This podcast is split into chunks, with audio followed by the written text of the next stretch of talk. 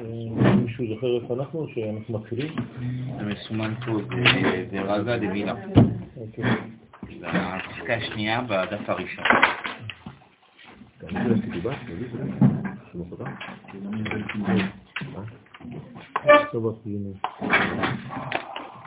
בנימין בן שמאל.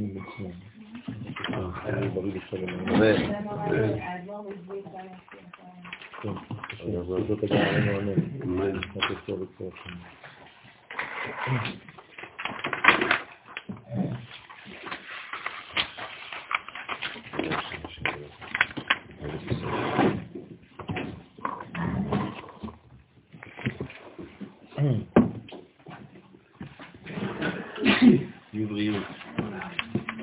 מה אני באתי? בשמחה. דוד המלך עליו השלום ביקש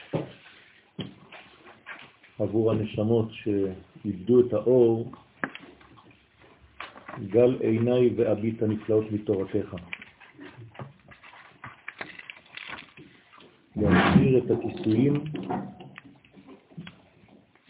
שמעל גבי העיניים, שזה עניין של שכל, של חוכמה. העין רומזת למדרגת החוכמה, וכשיש כיסוי שאינו מאפשר לעין לראות, אז צריך להסיר את המסך המסתיר כדי לראות את הנפלאות, את נון הפלאות. כלומר, את תורת הנון, את תורת הדג, שנמצא במים העמוקים של התורה, וכשהמסך הזה מסתלק מעיני השכל, אז החושך בעצם מסתלק, והכל הופך להיות לאור אחד גדול של קדושה שהיה מלכתחילה רק היה בהסתר.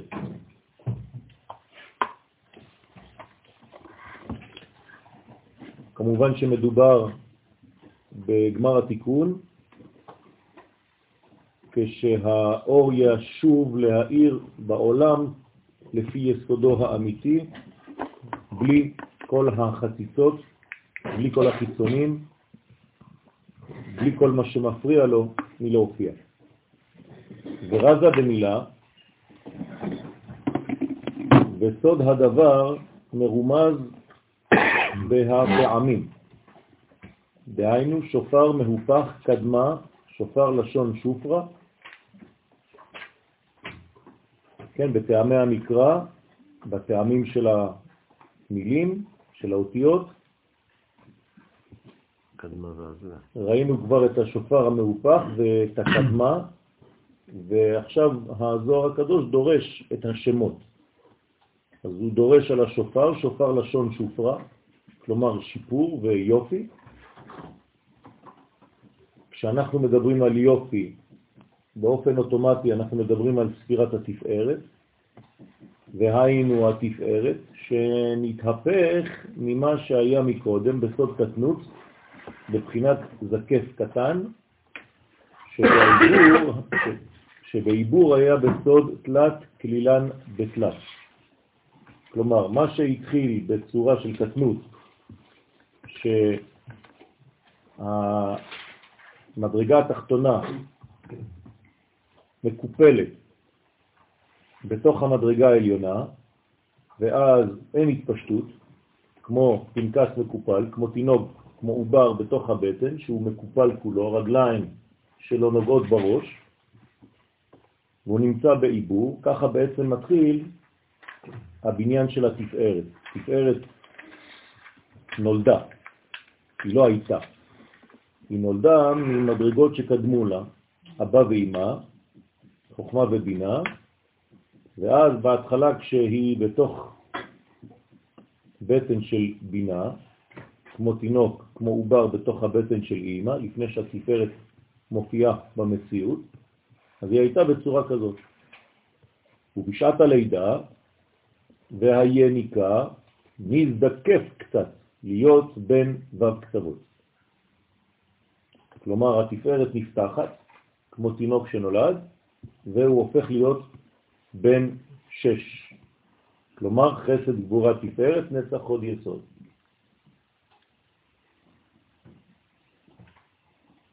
עכשיו זה התפשט. בהתחלה זה היה מקופל, אחד בתוך השני. אז היה רק שלוש. עכשיו יש שש מדרגות. ההוא דאיתמר בי ביעקב, שנאמר בו, קטונתי מכל החסדים. יעקב מדבר על עצמו, הוא מדבר על תכונתו הפנימית שהיא התפארת, כן, זה אירנטין, יעקב כנגד תפארת, אז בהתחלה הוא אומר, קטונתי מכל החסדים, רוצה לומר כי בזמן הקטנות נקטן ואירנטין מכל החסדים. כלומר, אין לו התפשטות, אז הוא מקופל. הצורה הזאת של העובר, זה אומר שבעצם אין התפשטות של אור. במילים אחרות, העובר נמצא בעיגולים, במעגל. הוא לא מתפשט, הוא עדיין לא בהשפעה. ובגלל זה הוא בתוך הבטן של אימא. וכל פעם שאדם, גם אחרי לידתו, נמצא במצב של קטנות, אז הוא חוזר לאותה תנוחה. אנחנו אומרים, קוראים לזה היום, כן, שהאדם נמצא בדיכאון. כן, אז כשאדם נמצא בדיכאון, מה קורה לו באמת בפנים? הוא לא רוצה להשפיע, הוא כבר לא בהשפעה.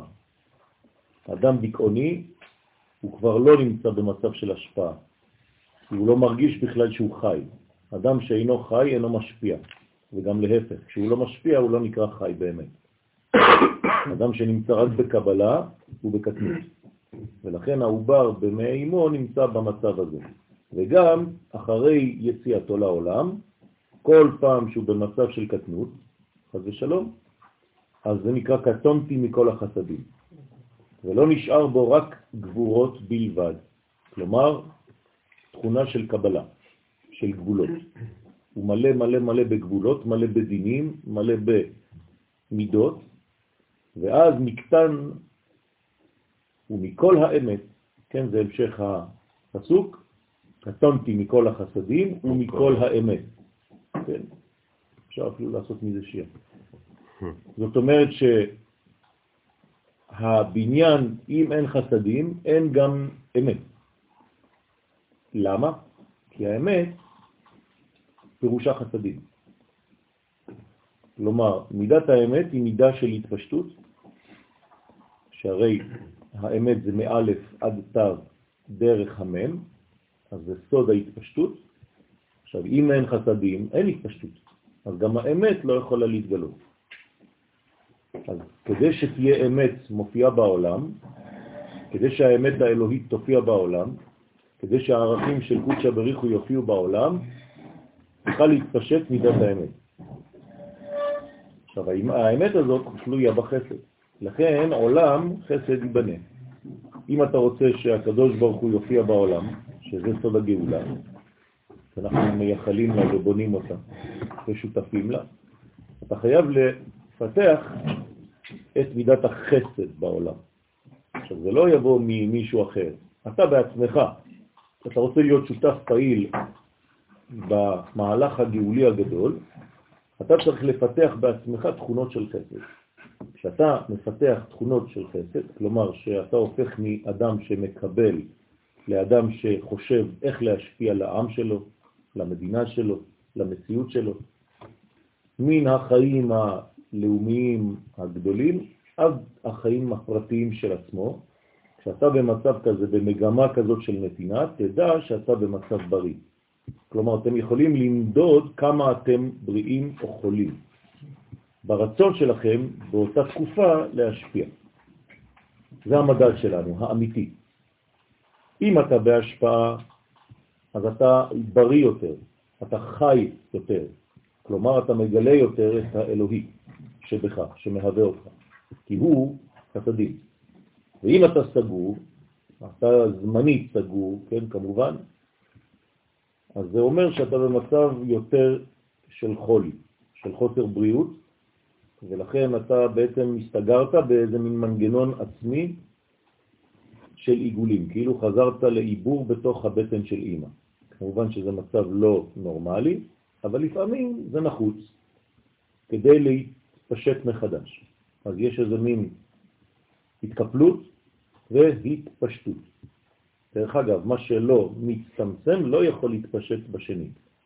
ולכן כל התכונות שלנו עובדות בצורה כזאת. כשאני נושם, אז יש קבלה ויש השפעה. כן, הלב שלי פועל באותה צורה, כן, אז מודדים את הנתינה וגם את הקבלה. וכל החיים שלנו בעצם בצורה של נתינה, התפשטות והתכווצות. גם הגולגולת שלנו, כל הבניין שלנו הוא בהתפשטות ובהתכווצות. אבל ההתכווצות היא רק כדי להתפשט חזק יותר בפעם הבאה. ולא נשאר בו רק גבורות בלבד, ואז נקטענו מכל האמת, שאז הייתה חסרה לזעיר אנפין הערת תיקון ואמת. כן, נוצר חסד לאלפים, נושא אבון ופשע וחטאה ונקה, שזה כל הבניין שמגביל ל... למה?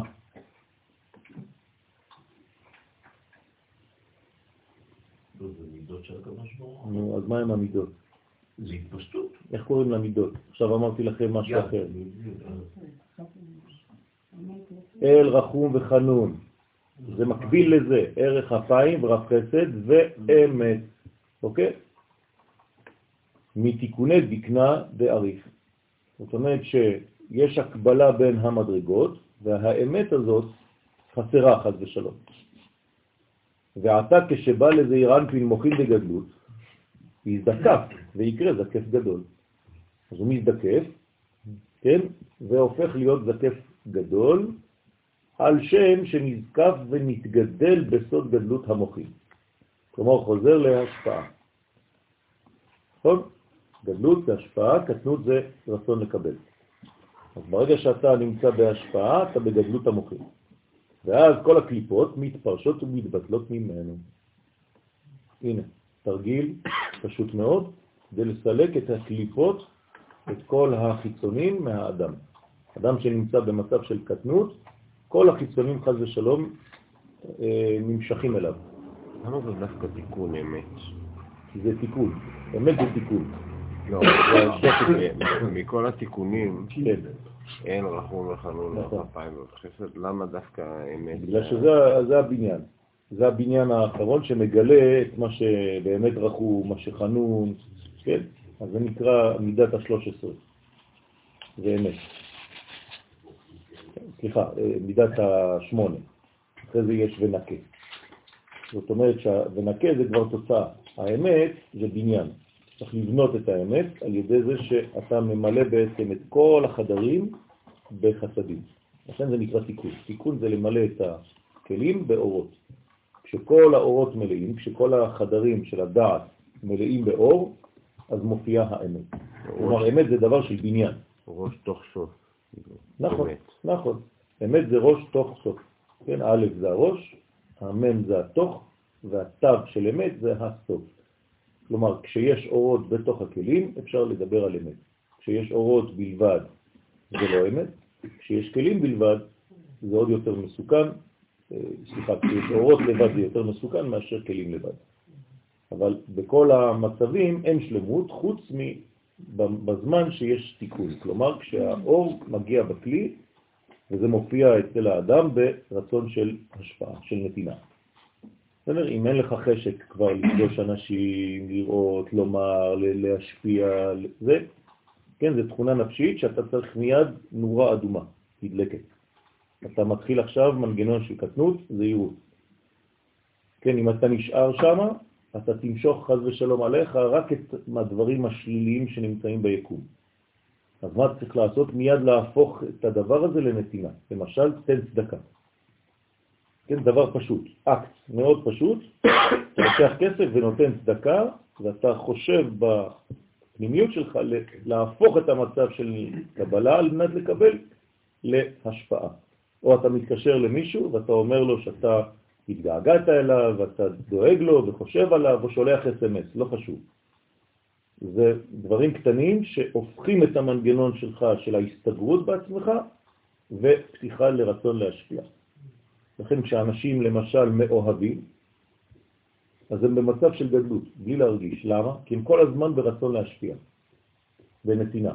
כמו ברגעים הראשונים שפגשתם את ההוא או את ההיא. כן? אז שם אתה כבר לא חושב, אתה לא חולה, אתה לא, לא קורה לך כלום. למה? פשוט מאוד כי אתה במצב אלוהי של נתינה, של אהבה. ברגע שאתה הפסקת לאהוב, אתה חי בגלל שאתה חי, בגלל שהקמת בבוקר, אז זה כבר לא חיים אמיתיים, כן, אתה בקטנות של חיים, ולכן יש כל מיני פגעים. כל רגע שאנחנו בנתינה, זו רפואה. זאת הבריאות שלנו. ואמר, ואין אמת אלא תורה. עכשיו, איך אתה מגלה את מידת האמת, שזה תפארת? זה תורה, תורה זה אמת, נכון? תורת אמת נתן לנו. מה זה תורת אמת? התורה שהיא קו אמצעי, שהיא מאוזנת. לא תורה קיצונית בצד ימין ולא תורה קיצונית בצד שמאל, אלא תורה של אמצע, של ג' קווים, זאת אומרת ימין, שמאל ואמצע, חסד, גבורה ותפארת. אם אין לך תפארת, אין לך תורה. דהיינו זה אירנטי הנקרא תורה שבכתב. הדאו דכתיב, כן, אז כל התורה היא בעצם כל זה. כל זה נקרא תורה. כי הרי זה נקרא תפארת בכללות, למרות שבפנים יש תפארת פרטית, כל זה נקרא תפארת כללית, או זעירנטים בפרצופים. זה נקרא טוב. תפארת. אה, סליחה? תפארת. כן. תפארת. אז זה, זה הרפואה, בסדר? זה הבריאות. כן, נמצאת פה רופא, אתם רואים? או פרא, חז ושלום. אם אין תפארת זה הופך להיות פרא, והוא יהיה פרא אדם. ישמעאל אין לו תפארת, לכן הוא נקרא פרא, הוא האנטיתזה של התפארת, הוא לא מאוזן. זה היסוד שלו, דרך אגב, כן? זה השם הפרטי שלו, פרא. והפעולה שלו זה אדם. לא כתוב, והוא יהיה אדם פראי. נכון? בדרך כלל בעברית אנחנו אומרים איש גדול. איש זה הזהות וגדול זה התכונה. אז אצלו השם האמיתי זה פרא, והוא יהיה פרא, זה השם הפרטי שלו, ולפעמים הוא מתנהג, מנסה ככה להתחפש לבן אדם. הדאוד הכתיב, זה שכתוב תורת אמת הייתה בפיהו. עכשיו, איפה רואים את התורה שהיא אמיתית, שהיא בפה? מה זה הפה? גילוי. מלכות, גילוי. זאת אומרת, אם אתה רוצה לדבר על אמת, אתה חייב לדבר על מלכות. כלומר, תורה אמת הייתה בפיו. אם היא לא בפיו, אין תורת אמת. בסדר? זו תורה חסרה, זאת לא תורת אמת חד ושלום, ולכן יותר מסוכן כל הזרע של זעיר אנפין הולך החוצה, שהרי אין כלי, אין מלכות. זאת בעיה. לכן תורת אמת הייתה בפיהו. מה זאת אומרת תורת אמת הייתה בפיהו? כן. שקיבל הערת תיקון ואמת. כלומר, הוא תיקן את התיקון השמיני, שדיברנו עליו מקודם. שמיני? לא, שביעי. שביעי. שביעי. כן? תיקון על מה שאמרנו, שביעי. ובאמת זה שביעי. כלומר, יש לו את התיקון השביעי. בארי חנפין, שזה היה חסר לו כנזכר. לכן כשיש השפעה חייב להגיע למלכות, והמלכות תיפה, שמגלה. נכון? אה, איך בוחרים תלמיד חכם? איך בוחרים רב? אם דומה הרב מלאך השם מלאך השם צבאות, אז אתה צריך ללמוד תורה. נכון? תורת השם הייתה בפיהו. עכשיו, מה זה בפיהו? זה לא עברית. בפיו אומרים בעברית, מה זה בפיהו? אתה מדבר אה, עברית עילגת? זה הפה של ה' ו', לא פה פלוס ו', פי הוא, נכון? כלומר, בפה של ו"ק. ו' זה תפארת וה' זה מלכות באותיות, נכון? ו"ק. כלומר, אם יש לו תורה שהיא ו"ק, אתה יכול ללמוד ממנה.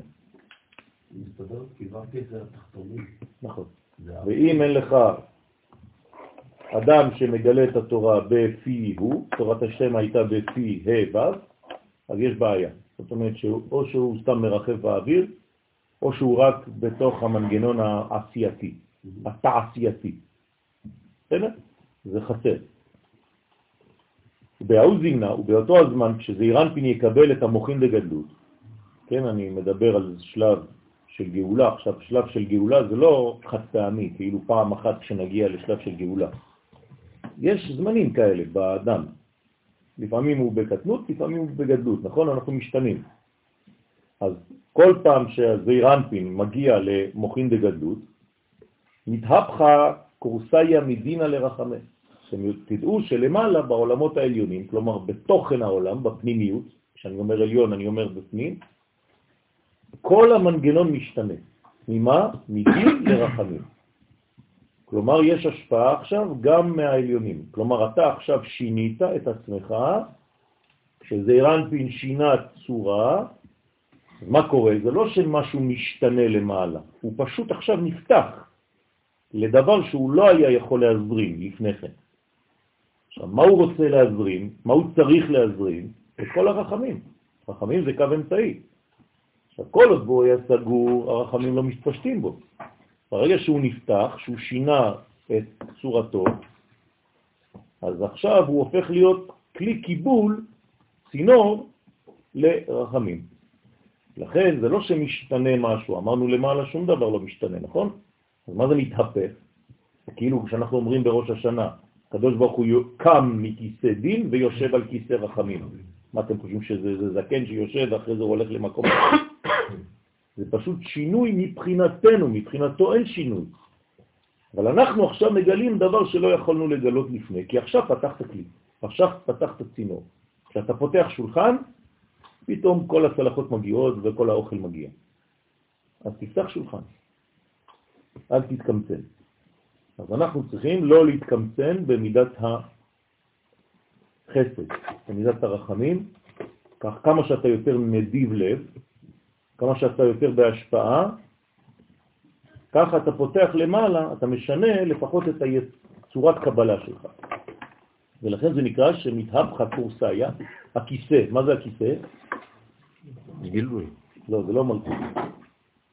כיסא זה בינה, בסדר? עולם הכיסא.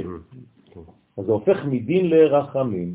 כלומר, בגלל שיש דינים שמתעוררים בבינה, אתה יכול להפוך את הדינים האלה למידת הרחמים, ואז זה התפשטות כל... בסדר? אז התהפך הכיסא שיהיה מלכות מדין לרחמים. איזה מלכות? העליונה. כן, היסוד הפנימי של המלכות. הרי מלכות בנויה משתי קומות, מלאה ומרחל, ואתה הופך בעצם את כל ההשפעה מלמעלה למטה, מדין לרחמים. ואז כמובן הרחמים גם כן מתגלים למטה. רוצה לומר שהתמתקו כל הגבורות של מלכות בחסדים וזעירנטים. ואז כל זעירנטים הופך להיות חסדים, השפעה, הוא מעביר למלכות את אותם חסדים. ואז הדינים מתהפכים לרחמים, שהוא התקללות החסדים בגבורות. למה? כי בהתחלה היו גבורות, נכון? שהן צורך הכרחי. שלב ראשון, לבנות את הכלים. אנחנו חייבים גבורות לפני חסדים. ברגע שהגבורות כבר בנו את כל המערכת, מידתיות, גבולות, אז אפשר להכניס תוכן, ליצוק בתוך התכונות תוכן. התוכן הוא חסדים. ואז כשיש שילוב בין החסדים שעכשיו מגיעים לגבורות שהיו קודם, אז מה זה נקרא? רחמים. זה לא חסד ולא גבורה, זה נקרא תפארת, זה נקרא רחמים, זה קו אמצעי. כלומר, מה זה קו אמצעי? זה לא, אנשים מתבלבלים בדרך כלל בין רחמים לבין חסדים. הם חושבים שזה אותו דבר. כי בעברית מודרנית זה כאילו קונוטציה דומה. אבל זה לא נכון. רחמים זה קו אמצעי. חסדים זה רק חסד, וגבורות זה רק גבורה. רחמים זה שילוב בין שניהם. כלומר, יעקב, למה הוא נקרא רחמים? בגלל שהוא שילוב של אברהם ושל יצחק. אז זה רחמים. רחמים זה דבר הרבה יותר בריא. אז מעילה את המנגנון הזה? לא, אמרתי, צריך לבנות. את ה... לא. נכון, זה, זה, זה ההיפוך, אבל כדי להגיע להיפוך צריך להפוך את האדם, כן, מרצון לקבל לרצון להשפיע. האדם הוא כלי, לקבל. אז הוא צריך להשתנות. אם הוא נולד ככלי של רצון לקבל, זה אנחנו לא יכולים לשנות, זה נכון. אז תפתח את הכלים שלך של רצון לקבל, באיזה גיל אתה מפתח את זה? כשאתה תינוק, נכון?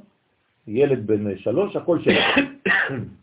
כל העולם שלו, נכון? זה שלי, זה שלי, איפה שהוא נכנס הוא לוקח, מכניס בכיס. אז לא לחסום אותו, כי זו תכונה נכונה. כי אם אתה צועק עליו, מרביץ לו כשהוא קטן, שהוא לקח משהו, כשהוא יהיה גדול הוא לא ירצה להיות גדול, הוא יהיה פרווה. הורסים את הילד. להפך, צריך ללמד אותו. זה טוב שהוא ירצה הרבה, רק צריך להסביר לו שיש דברים ששייכים לזה ושייכים לזה, אבל זה טוב שאתה רוצה לקבל. כלומר, צורת הדיבור שאתה תעביר לו את המסר חשובה מאוד. ואיזה כשהוא גדל, אז הוא כבר מבין שכל מה שהוא מקבל זה על מנת להשפיע. הוא יישאר תמיד מקבל, אי אפשר להשתנות. אנחנו לא יכולים להיות משפיעים על מנת להשפיע. למה? כי אנחנו לפני הכל מקבלים, נולדנו מקבלים. אתה לא אלוהים, אתה חייב להיות מקבל. אז אם אתה מקבל, תהפוך רק את הצורה של הקבלה שלך. מרצון שלך לקבל, שזה בריא, אבל יש שלב שאתה תקבל בצורה של השפעה. תלמד על מנת ללמד. אל תשמור תורה לעצמך. כלומר, אורות, לא חשוב מה, כסף, כל, כל התחומים בחיים. אתה רוצה להיות ברחמים, תשלב חסד וגבורה. יש אנשים לא רוצים לקבל, זאת אומרת הם חולים כאילו? בוודאי. אדם שלא רוצה לקבל הוא גם חולה. הוא לא יודע לקבל. אז צריך ללמד אותו קבלה. כלומר, תכונת הקבלה היא דבר חשוב מאוד. אדם שלא מסוגל לקבל, זאת אומרת שזה אדם סגור. ולפעמים הוא גם חושב שהוא לא רוצה לקבל כדי לא להשפיע אחר כך. אז הוא אומר, עדיף שאני לא אקבל מאף אחד כדי שאני לא אשפיע לאף אחד, ואז כולם בשקט. מה ששלי שלי, מה ששלך שלך. נכון? שלי שלי, שלך שלך, מידת סדום. בסדר? כל אחד בפינה שלו. זה אסור. ביהדות זה חז ושלום אנטי-תזה של האיזון. אז ביהדות אומרים לך, אתה מהלך של רצון לקבל, זה השלב ההכרחי שלך. דרך אגב, אני דילגתי על שני מהלכים באמצע, כן? הרי אנחנו נולדים, מקבלים על מנת לקבל, נכון? ילדים. ברגע שאתה, ילד מתחיל להבין קצת, אז הוא לא מיד מקבל על מנת להשפיע, הוא אומר, אה, הבנתי, אז אני צריך להשפיע. למה? כי כשאני משפיע אני מקבל. הבנתם? זה השלב השני. אז אומרים לו, כדאי לך לתת, תן לחבר שלך. אז הוא אומר, אם אני אתן, אבא שלי ייתן לי משהו אחר כנראה. אז הוא מתחיל לפתח, אני עכשיו משפיע, ואחרי זה אני אקבל. אבל הוא טועה, למה? כי לפני הכל אתה מקבל. אז עכשיו בינתיים איבדת את הקבלה. אתה כאילו משפיע, אבל בשביל לקבל. אחרי זה הוא גדל יותר, הוא אומר, לא, לא, כנראה זה לא עובד ככה. אני צריך לקבל, לא, להשפיע על מנת להשפיע. כלומר, כולי השפעה עכשיו. אז מי הוא? הקדוש ברוך הוא. זה כבר גיל 16, אבא שלך לא צודק, אמא שלך לא מבינה כלום, כולם לא מבינים שום דבר, אני הקדוש ברוך הוא. בסדר? אז הוא משפיע על מנת להשפיע, גם חולה, קיצוני. עד שהוא מזדקן, הוא מתחיל להבין שקודם כל אתה מקבל, כי כך נוצרת. הקדוש ברוך הוא הוא הבורא ואתה הנברא, אז תשמור על המקום שלך של מקבל, עם הרבה צניעות, רק תפתח תכונה של נתינה. אז אני חוזר על ארבעת השלבים, לקבל על מנת לקבל, להשפיע על מנת לקבל, להשפיע על מנת להשפיע, ולקבל על מנת להשפיע. כן? תורת הסולם. כן, הרב אשלג הוא זה שנתן לנו את המערכת הזאת. זכר צדיק וקדוש וברכה. ואז הדינים התהפכו לרחמים שהוא התקללות החסדים והגבורות. ודא היא רזה דאוקמוה מראה מתניתיים, וזה הסוד שפרשו חכמי המשנה. כן, במסכת סוכה, דף י"ד עמוד א', כתוב צדיקים מהפכים מידת הדין למידת רחמים. הנה, זה נקרא צדיק. מה זה מהפך? שוב פעם, הוא לא מהפך, הוא משנה את הצורה שלו, הוא עצמו. הצינור שלו עכשיו מקבל גוון חדש, ולפי הגוון של הצינור, ככה יהיה גוון האור. לכן זה נקרא להפוך את מידת הדין למידת של רחמים. תשימו לב, לא של חסדים, של רחמים. כלומר, אל תאבד את מידת הגבורה כשאתה מתחיל להיות חסיד. כלומר, אל תאבד את הגבולות כשאתה משפיע. זה לא בגלל שאתה משפיע שאתה בן אדם טוב. אתה בן אדם טוב כשאתה משפיע במינון, נכון. לא סתם להשפיע, לא סתם לזרוק את מה שנתנו לך. כי הצדיקים שהם ביסוד, הם ראויים לייחד את זון. מה זה צדיק אמיתי? אמרנו שצדיק זה ספירת היסוד, כלומר אם אנחנו רוצים ממש לעשות בזכוכית מגדלת, כל אחד מפה יש לו תכונה. זה חסדים, אז הוא חסיד, זה גבורות, אז הוא גיבור, זה נקרא בן תורה, כי הוא תפארת, אמרנו שתורה זה תפארת, אז הוא נקרא מראי תורה, זה נצח הוא נביא, זה הוד הוא חוזה, וזה יסוד הוא צדיק. בסדר? אז אם הוא צדיק, אז מה הוא עושה? הוא מחבר את התפארת כולה, כי הרי הוא השלב האחרון, אל המלכות. כלומר, מה זה צדיק? רק מי שמחבר תפארת למלכות. איך קוראים לזה בתורה? מי ששומר על בריתו. מי ששומר על הברית שלו. מה זה שומר בריתו? לא עושה שטויות.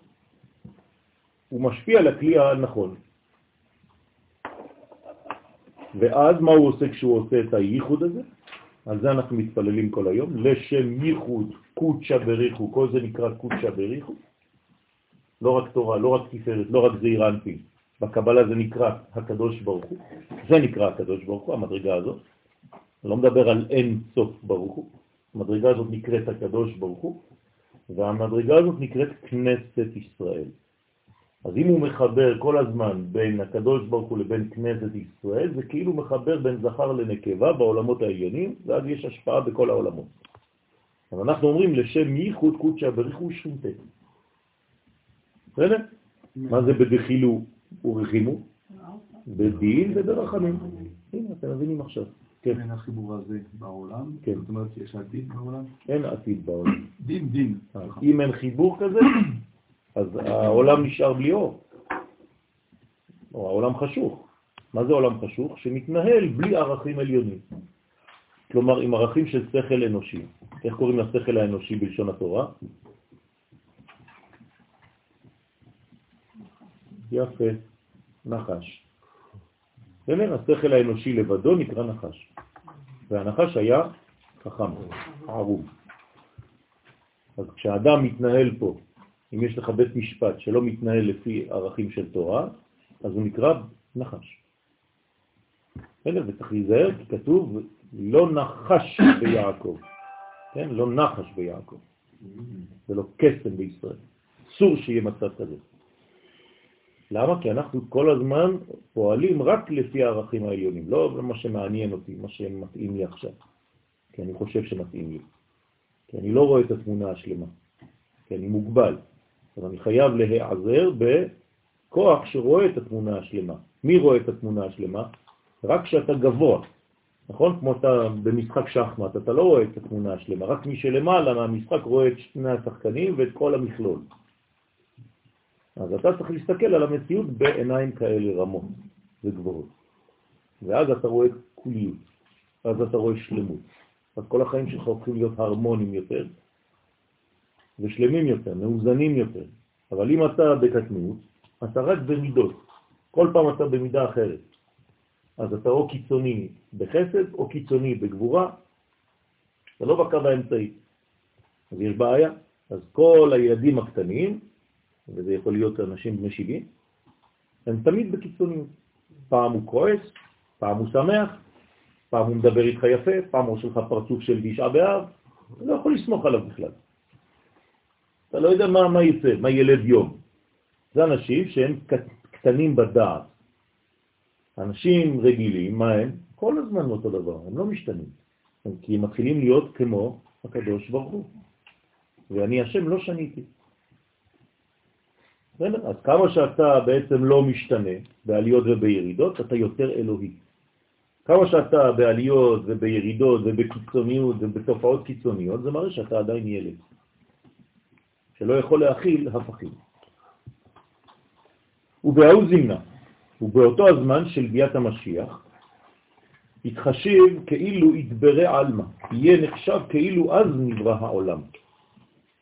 כלומר, ביאת המשיח תחדש את הבריאה. עכשיו, זה לא שהעולם ייברא מחדש, אבל כאילו. מה זה כאילו? החוויה תהיה חוויה דומה. זאת אומרת, מה מעניין אותי בזה?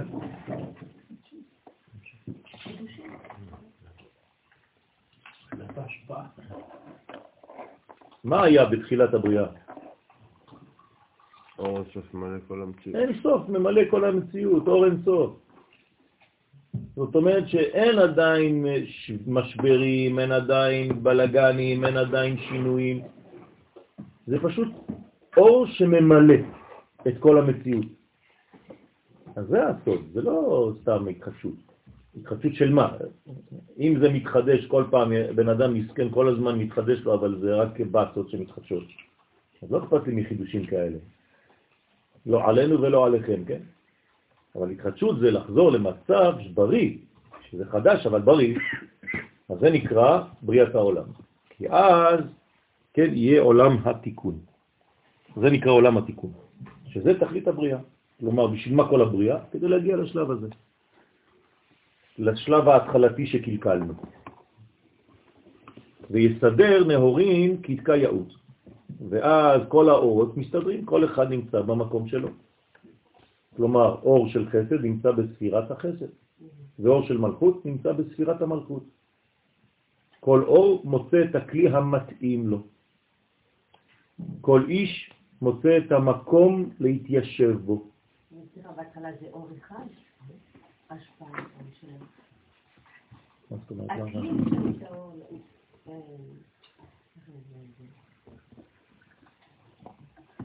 אני מדבר על תחילת הבריאה.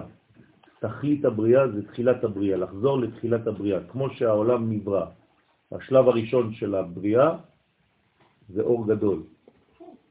אין כלים עכשיו, אני לא מדבר על כלים. בסדר? זה אור אחד, פשוט ממלא כל המציאות. אור אין סוף. בעצם, מה צריך אחר כך? נניח שאחרי התיקון. כן. כש, כשכל האורות ממלאים את כל הכלים. כן. אז מה בעצם צריך את החלוקה של כל הספירות וההשתלשלות? אז אחרי שהכל מלא. נכון. אם אין חוסר, אז לא צריך ששום דבר ישתלשל. נכון, שאלה מצוינת. מלא המציאות. נכון, אבל ברגע שהכל מתמלא בצורה כזאת, צריך בעצם שכל מדרגה עכשיו תהיה במאה אחוז היא עצמה. זאת אומרת, כשאני אתייחס לחסד, החסד יהיה חסד אמיתי, בלי שום דבר.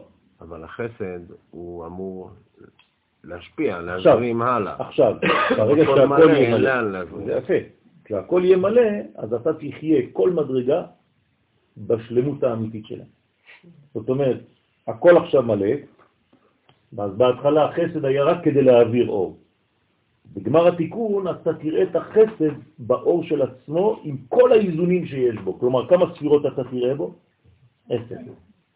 ואז אתה תוכל לחיות בעצם גם בחסד בצורה שלמה. וגם מי שיהיה גיבור, הרי לא כולם יהפכו להיות דבר אחד. יהיו גיבורים, יהיו חסידים, יהיו מראה תורה, זה ימשיך. אבל כל אחד יהיה מלא במלא, מהכל. כלומר, אפילו שאדם גיבור, התכונה שלו זה גבורה, אתה תראה בו חסדים, גבורות, תפארת, הכל. זאת אומרת, כל ספירה תהפוך להיות כתוב לא פרצוף. ילמדו איש את אחיו. כילדות עם קטנה בדיוק. זה העניין. זאת אומרת שכל מדרגה, גם שהיא מדרגה שנקראת קטנות, היא תהיה גדולה. כלומר, היא תהיה שלמה במדרגתה. אנחנו לא נהיה כולנו אותו דבר. אם נהיה כולנו אותו דבר, אז כולם יהפכו להיות או חסד או גבורה. לא. יש אנשים שימשיכו להיות גיבורים, אבל הם יהיו גיבורים במערכת שלמה, מאוזנת של גבורה. גיבור עם חסד. בסדר? לא רק גיבור עם חסד, עם הכל. כן. זאת אומרת שהתכונה הבולטת שלהם תהיה החסד לעומת הדברים האחרים. לא, סליחה. אם הוא גיבור. אז הוא יהיה. גיבור, גבורה, כן. אבל כל כולו מלא בהכל. שמה? נכון, זה מה שנאמר על שרה, שכל הימים שלה, אפילו הראשונים, הם, אה, מופיעים באחרונה, בלי שום אה, סטייה. כן? יפה, כן, כמו שהייתה בת 20, היא נשארה אפילו בת 100. ונקייה וטהורה כמו בגיל 7, גם בגיל 20. זה מסתדר על ה... ויציב ונכון, כי האחרון זה ויפה. נכון. לכן, ויסדר נאורים כדקאיות, והקדוש ברוך הוא יסדר את האורות כראוי. רוצה לומר שיתברר הטוב מן הרע, ולא יהיו עוד מעורבים. בסדר? כמובן שצריך לעשות בירור. איך עושים בירורים? מחזירים לקדושה את המקום שלה. אז איך מחזירים את הקדושה? יכולת בירור. איך אני יכול לברר? מי הכוח שאני צריך לפתח בעצמי כדי לעשות בירורים בחיים? הדעת. רק הדעת. אין מנגנון יותר חזק כדי לעשות בירורים מאשר דעת. כן? זה מה שאנחנו תמיד מחזירים על העניין של ההבדלה, נכון? אז ההבדלה זה בירורים בין ישראל לעמים, בין אה, ששת ימי המעשה לבין היום השביעי, בין חושך לאור וכו' וכו'. אז רק דעת יכולה לעשות את הדבר הזה. עכשיו, זה העניין של בירור. כלומר, ככל שאנחנו מתקרבים לגילוי פני משיח, הדברים הולכים והם מתבררים. כלומר, כל אחד בעצם תופס את הצבע של עצמו. רואים את האנשים עכשיו עם הצבע האמיתי שלהם, יותר ויותר. אתה כבר לא תוכל לשקר. אתה תהיה שקוף במי שאתה. עכשיו, זה מבחינה פרסונלית, אבל גם מבחינה של לאומי, אנחנו נתחיל לראות, כן, איזו אומה, את הפרצוף האמיתי, מה היא באה לעשות במציאות. אלה יהיו כולם מחבלים, אלה יהיו כולם, כן, אז אומרים לנו, אל תעשה הכללות. נכון? כל הזמן זה חוזר, אל תעשה הכללות, נכון? אבל יש תכונות של נפש שכן נמצאות באדם, ולכן כל אחד בעצם הופך להיות מי שהוא באמת. ועם ישראל, מה הוא יהפוך להיות? הדבק, הדבק של כל האומות. כלומר, מי שכולם מסכימים ביחס אליו. אה, הוא כבר הדבק. נכון, אנחנו תמיד היינו הדבק, כולם מסכימים. כולם מסכימים. נכון? בינתיים זה נגד, אבל זה יעבור. זה יעבור. בסדר, אז אנחנו משחקים את המשחק הנכון, כלומר כולם מסכימים להיות נגדנו. כן, שבוע הבא, יום אה, שני, מתחיל אה, חרם באירופה על מדינת ישראל. בסדר? על כל מה שבא מיהודה ושומרון וכל הדברים, עכשיו הם חייבים לכתוב אה, שזה לא ישראל. כתוב למשל על אבוקדו made in ישראל, עכשיו אסור. כתוב שמה made in Palestine. אז כל אחד תופס את הצבע שלו, אנחנו יודעים מה, ממה עשויה צרפת, ממה עשויה אנגליה, ממה עשויה וכו'. הדאו בכתיב, וזה שכתוב, ויקרא אלוהים לאור יום, ולחושך קרא לילה. למה הקדוש ברוך הוא צריך לעשות את זה? כי הוא יודע להבדיל. נכון? הקדוש ברוך הוא, מי, מי המבדיל הראשון ב, ב, במציאות? הוא. ויבדל, נכון? הוא עשה הבדלות, הוא מלמד אותנו לעשות הבדלות, כלומר הוא מלא בדעת, נכון? לכן הוא מלמד אותנו, הוא המורה שלנו, איך לעשות הבדלות בחיים, הבדלים, בירורים. לכן הוא מלמד אותנו בבראשית, ויקרא אלוהים לאור יום, אז מה, בגלל שהוא קרא לדבר, זהו? בוודאי. כי כשאתה קורא לדבר בשם האמיתי שהוא שלו, אז מה אתה עושה? אתה מגדיר אותו. אז מה אכפת לי להגדיר? אתה, אתה מייחד אותו. למה? למציאות הפנימית שלו. זאת אומרת, אתה מקשר אותו למה שהוא באמת, לשורש, וזה תיקונו. כן? כל דבר צריך להחזיר לשורש. לכן, הוא קורא לאור יום, לחושך קורא לילה, דהיינו שיהיה הבדל, לא הפרדה, הבדל, אסור להפריד, כי פשוט הדברים מתערבבים. אתה כבר לא יודע להגדיר דברים. אם אני אומר לך, את אומרת לי, אני לא מרגישה טוב. אז אני אומר לך, את יכולה להסביר לי? לא. זו הרגשה כללית כזאת. אז זה לא טוב. למה? כי את לא יכולה לשים מילים לכאב. אז אני אומר לך, טוב, בוא נדבר, נדבר, נדבר, נדבר, ולאט לאט אני מזהה שאת מתחילה להגדיר מאיפה הלא טוב שאת מרגישה. ברגע שאת יודעת לזהות את הלא טוב, אני עוזר לך גם לזהות את הטוב. כי אין לך רק לא טוב. יש לך גם נקודות של טוב.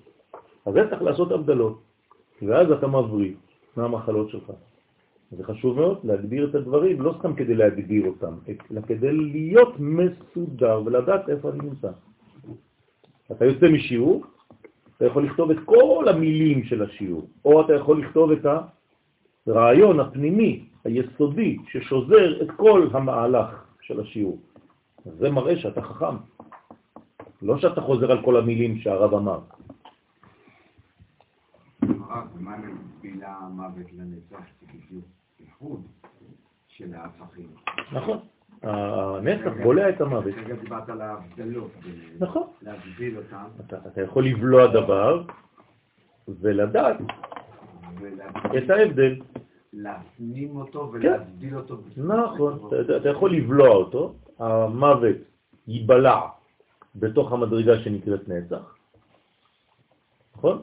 כלומר, הנצח יבלע את המוות. כלומר, המוות יהיה קיים איפה? בתוך הנצח. מה זה אומר? בשביל מה לבלוע את המוות? אה? חיים. יפה מאוד. זאת אומרת שהמוות יהיה בתוך מנגנון של חיים. כולו עטוף חיים. עכשיו, הוא ילמד מהמנגנון הזה. הוא בשכונת חיים עכשיו. בסדר? כל, כל, איפה שהוא מסתכל הוא רואה רק חיים, חיים, חיים. הוא יגיד, וואי, מה אני עושה פה? אני צריך אה, עכשיו להשתנות, להשתלב למציאות החדשה הזאת. היום זה הפוך, נכון? מה קורה היום? בילה. החיים במוות, חז ושלום. כי לפי מה שאנחנו רואים, מי המנצח הגדול? המוות. כולם הולכים למות. בסוף, כולם מתים. אז זה דיכאון. כלומר, חז ושלום, מי שרואה את המציאות בצורה כזאת, מה הוא אומר? המוות יותר חזק מהקדוש ברוך הוא, שהוא החיים. עובדה, כולם מתים. אז מה אתם מבלבלים לי את המוח עם התורה שלכם? כולם בקבר בסופו של דבר. בריא, חולה, עשה ספורט, רץ כל היום, לא חשוב. אה, אתה מ- לא, מגדיר את המוות העתידי לא, כהפרדה. מה זאת אומרת כהפרדה? לא, להפך. בר- ברגע שבעתיד שיהיה כביכול החיים וזהות המוות, אם אז אני אעשה הפרדות בחיים ובכל מציאות שלי, זה שווה ערך למוות יהיה. כן, נכון. גם היום, דרך אגב, אם אתה עושה הפרדות, זה שווה ערך למוות. הרי כשאתה יוצא משבת, אתה עושה הפרדה? לא, אתה עושה הבדלה. לא אותו דבר. אתה רק לומד להבדיל, לא להפריד. אם אתה מפריד, אז איך תביא את הקודש של שבת לימות החול? אסור להפריד. האם מותר לי להפריד בין ישראל לבין אומות העולם? אסור. צריך להבדיל, אבל לא להפריד. אם לא, אז מה באת לעשות פה?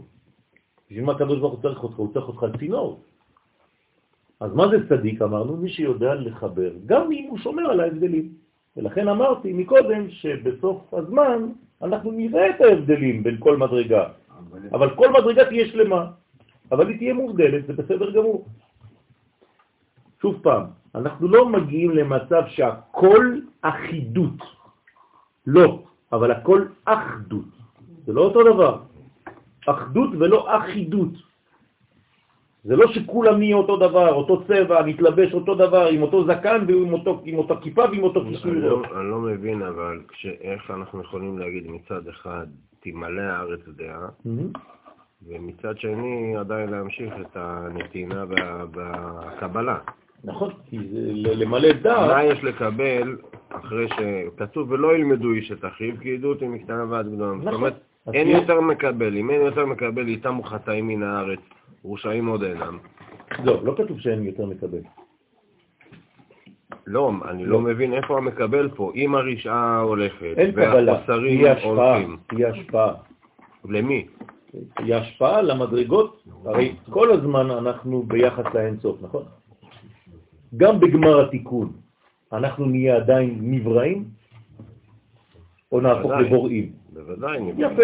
ברגע שאנחנו נישאר נבראים, גם כשהמשיח יבוא, גם במדרגה האולטימטיבית הכי גדולה שיכולה להיות, אנחנו נישאר נבראים?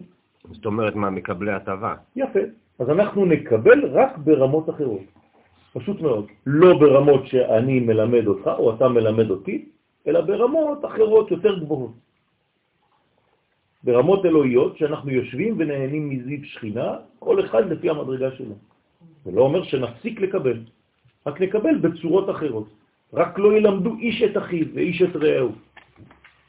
אלא מי? ממי? אותי, ממני. כולם, כן, ידעו אותי. כלומר, יהיה חיבור איתי, בלי מתווכים. זהו, זה מה שנעלם. המתווכים נעלמים. מה זה יש אפשרות? שם מתחילים באמת, זה, זה שם ההתקדמות האמיתית. היום אנחנו נתקעים בגלל כל המתווכים. כל פעם שאתה רוצה לעשות משהו, יש לך מלא באמצע שרוצים שתתן להם קצת בצד. נכון, אין. אין, אין, אה, מה זה עד? רק לכיוון. הרי אף פעם לא נהיה אין סוף. בסדר? אנחנו פשוט מתקדמים, וכשנגיד שנגעת בשפיץ, אז ייתנו לך מקיף חדש, אל תדאג. כל פעם זה עניין של זיכוך. זה, זה פשוט, אתה הגעת לגובה שאתה יכול היום. בסדר, אז זה היה הכיתה שלך. זה כמו אחד שהגיע לכיתה א', הוא, זה, הוא מבין הכל, כבר יודע הכל. אומרים לו, מה אתה חושב שזה נגמר?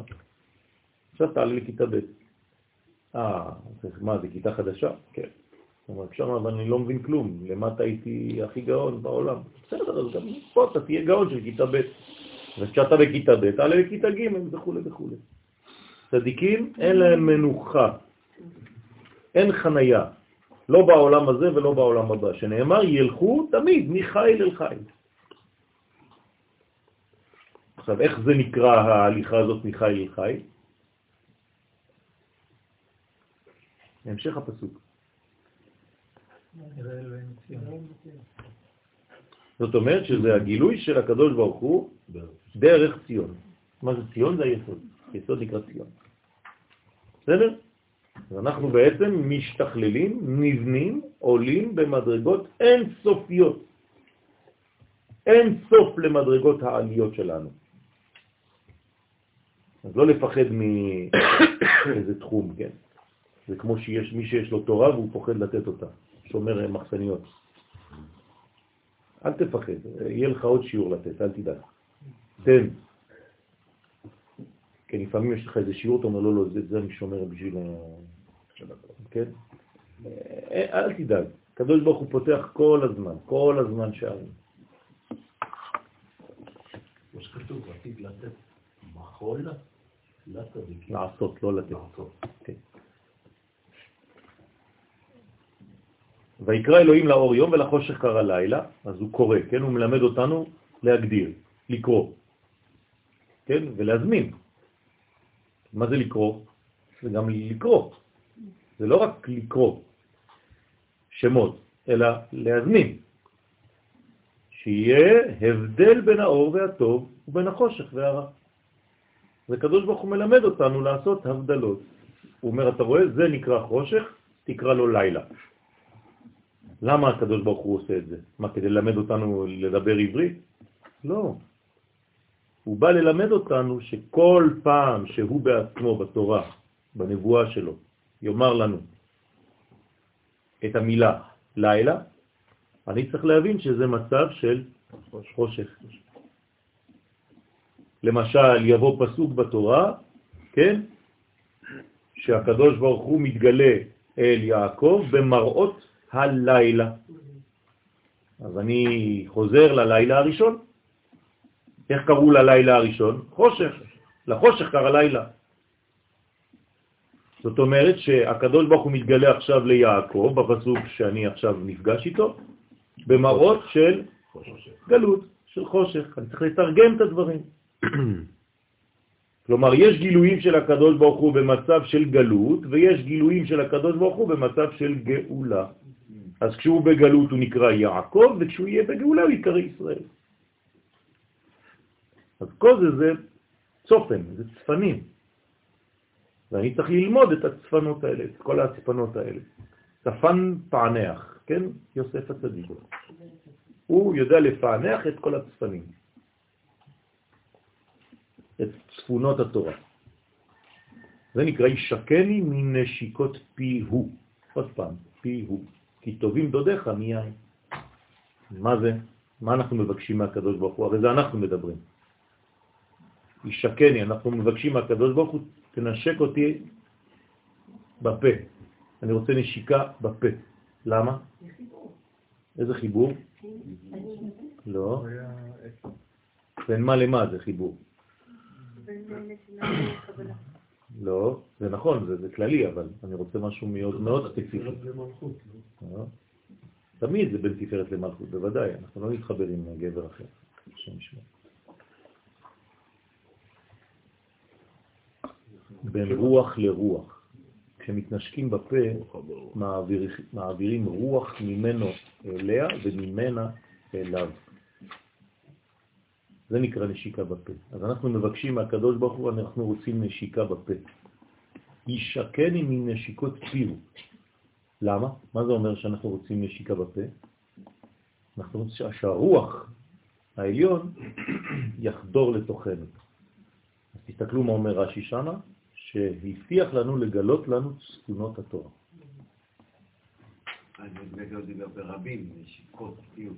יש הרבה, זה סודות, מלא. זה השקות, זה נשק, נשק אהבתו. בליבי בוערה. מיום פרדתו נפשי עליי מרה. אתם מכירים את זה או לא? מי המשורר? אה? מי המשורר? רבי יצחק אבו חצירה, עליו השלום. זכר צדיק וקדוש לברכה. מה? מה אנחנו מעבירים ברוח? מה אנחנו מעבירים? את כל התכונות שלך, של ההשפעה, של נתינה, של טוב. הקדוש ברוך הוא. מה? הקדוש ברוך הוא. בוודאי, יכולת לקבל ממנו. כלומר, ברגע שאתה כלי קיבול, מה היא צריכה לעשות אישה בזוגיות? להפוך את כל מה שהיא, למה? לכלי קיבול לבעלה. עד שהיא מתבטלת כאילו אין לה מציאות בפני עצמה. זה מעצבן את הנשים המודרניות. אבל זה מה שכתוב בתורה. אם היא נותנת את כל כולה לבעלה, כספה, גופה, ממונה, תכונותיה, הכל, כן? עד שהיא כאילו לא קיימת, עד כדי כך שקוראים לו והיא יודעת שמדברים עליה, אז היא הופכת להיות אישה יראת השם, היא תתהלם. ואנחנו צריכים להיות אותה צורה של אישה ביחס לקדוש ברוך הוא. אבל אם אני, כן, אישה מודרנית, ואני אומרת לקדוש ברוך הוא, מה אני צריכה אותך? זה אותו דבר, כן? רק מתרגם את הדברים. אני משתדרת לבד בעולם הזה. מה, אני צריכה אותך? חז ושלום, אז הוא אומר, בסדר, בוא נראה. תסתדרי לבד. כשם שאנחנו לא רוצים שהקדוש ברוך הוא יעזוב אותנו ואנחנו מרגישים אחד איתו, לא בגלל הפחד, אלא בגלל ההפנמה של הרעיון האמיתי. הרי כולנו נשים ביחס אליו. כולנו אישה אחת גדולה ביחס אליו. את האישה הזאת צריך לפתח, לשכלל, שתהיה אישה יראת השם. ולכן, שיהיה הבדל בין האור והטוב ובין החושך והרע. הוא מפרש, ויקרא אלוהים לאור יום, ודע ישראל. ומי זה היום הזה? אומר הזוהר, זה ישראל. ישראל נקרא יום. זה שנאמר על ישראל, שאז יהיו כולם טובים לגמרי מצד החסד שהוא בחינת אור יום, אור ויום. זאת אומרת שעם ישראל יהפוך להיות עם של, בכללות עכשיו, אני לא מדבר על פרטים בישראל, האומה תהפוך להיות חסידה. כלומר, אנחנו נהיה בעצם הגורם הראשון לכניסה של הג' ראשונות בזין תחתונות. כי הרי מה הספירה הראשונה? חסד. אז עם ישראל יהפוך להיות חסד. ביחס לכל האומות. הוא לא יהפוך להיות חסד, לא חסד. לא, הוא יהפוך, זאת אומרת, הוא יתגלה. הוא יגלה את מה שהוא, את הפונקציה שיש לו לעשות בעולם. אז כרגע כביכול אנחנו נמצאים ביסוד. ואז נקפוץ לחסד. לא, לא, לא, לא, זה אותו דבר, גם זה יסוד של מדרגה יותר עליונה. זה אותו דבר. נכון? מה זה היסוד? מה זה החסד? כן. זה כמו מלכות של בינה. בין- נכון. בין- ושלטנותהון, ושלטנותהון יהא לזימנה דפורקנה, שממשלתם, כלומר הממשלה של ישראל בעולם, כלומר אנחנו נמשול על העולם, הוא מושל בגויים, מתי זה יהיה? לזמן הגאולה. עכשיו, מה זה ה- שנמשול על האומות? אני לא מדבר על אה, כאילו להכריח אותם לעשות דברים, וזה כמו איזה מלך... אה, אנחנו נהפוך להיות בעצם מורה דרך שמעבירים חסדים. כלומר, אנחנו נראה לעולם שאנחנו אומה של חסדים. והם יתכחשו, כן, כל הזמן ילכו לראות מלא מלא אנשים שהם רשעים סביבנו, ולאט לאט הם יתחילו להבין שעם ישראל הוא באמת באמת מתנהל ככה, למרות כל השינויים שיש בעולם. זה מעצבן, כן? מחבל מגיע ואנחנו גם בסופו של דבר נכון, מגינים על- נכון, והולכים לרפא אותו. גם כשהוא יתבלבל קצת ולא עושה את הפיגוע כמו שצריך, אנחנו מרפאים אותו. כן, נותנים לו קצת רפואה ומוציאים אפילו ישראלים יהודים מחדר הבית חולים, הם נמצאים במסדרון והוא לבד בתוך החדר? עם האבטחה. בינתיים זה דבילי, נכון? הצורה היא דבילית, כן, אבל זה, גם זה יעבור. יכול להיות שזה זה בהסתר אולי. כן, נכון, כן, אפשר לומר שזה בסדר. טוב, שממשלתם תהיה לזמן הגאולה, כי אז תתגלה גדולתם ומעלתם של ישראל. כלומר, כולם יכירו במעלה הזאת. הם מכירים בזה, גם עכשיו, זה, עכשיו אנחנו בגאולה, בגלל זה אני אומר. רק הם לא אומרים את זה בפה מלא, זה מעצבן מאוד. זה ילד כזה חנון שכל הזמן מעצבן, כל הזמן טוב, אי אפשר למצוא לו איזה נקודה רעה. אז אתה כל הזמן מנסה ללכלך אותו. נכון? ככה, יש תמיד איזה ילד כזה בכיתה. אז אנחנו בכיתה העולמית, החנונים, מעצבנים, עם משקפיים כאלה, כן? צהובים, כמו שקוראים לזה בלשון צבאית. טוב, ורשיעיה ישתערון בחשוכה, והרשעים יישארו בחושך. לפי שהם מבחינת הרע, לכן יהיה חלקם בקליפות הרעות. כלומר, זה יהיה ברור לכל, שכל מה שיהיה רק פיגוע, פגע, זה יבוא מהם. זה יהפוך להיות יותר ויותר ברור, אין, אין כבר ספק. הנה, השבוע ראינו את זה. אה, השבוע? זה חידוש? רק השבוע. טוב, הדאו דכתיב, זה שכתוב, ולחושך קרא לילה. עכשיו, מה קורה ללילה הזה? אין, אין, לו, אין לו הפסק. הרי יש פסוק אחר, נכון? כן? לחושך. שם לחושך. נכון? זה יהיה, יהיה לזה סוף. אל תדאגו. לכן, זה שכתוב ולחושך קרא לילה, הרשעים שהמשיכו עליהם את חשכות הקליפות, הם יישארו בחושך כעין הלילה. כלומר, הם יהיו אנשים שהם אבודים. מה צריך לעשות? להעיר. להעיר. ואז יש פסוק אחר. לילה. כיום יאיר. נכון? כחשיכה כאורה. מה זה אומר? שעם ישראל יאיר לכל העולם, גם לאלה שהיו בחושך הזה. במילים אחרות, מה התיקון? להחזיר את האור שחסר באותם מקומות. כלומר, האנשים האלה, הדמויות האלה, אם אפשר לקרוא לזה אנשים, הן חסרות אור. נכון, הם חיים על המוות, על, ה, על, ה, על ה, הכל חללים, כן? הם אוכלים אפילו חלל. איך אני יכול להעיר בחושך בלי לבטל אותו? מה? אתה לא צריך לבטל, אתה צריך להעיר אותו, צריך להשפיע עליו אור. ואז החושך ייעלם. נכון, זה נקרא שהוא בילה, המוות לנצח. הוא נבלע באור. איך אתה יכול לבטל חושך? אבל אני צריך להבדיל, לא לבטל אותו. אתה אמרת לבטל. אני רק משתמש במונחים שלך. אמרתי שאם אני מאיר את החושך, אני מבטל אותו, הוא נעלם. אתה לא מבטל אותו, אתה פשוט מחזיר את המציאות. הרי מה זה חושך? היעדר. זה רק היעדר, אין מציאות של חושך. יש מציאות של חושך? אני אומר לך עכשיו תעשה לי חושך, מה אתה עושה? לוקח את האור. אתה מכבה את האור, נכון? אותו מהמקום. אז מה עשית בעצם? מאיפה נולד החושך? מאיפה נולד החושך? מחיסרון של אור, אין חושך אמיתי. אז איך אתה מתקן את המצב הזה? כלומר, המצב האמיתי של המציאות זה שהכל וואו. אור.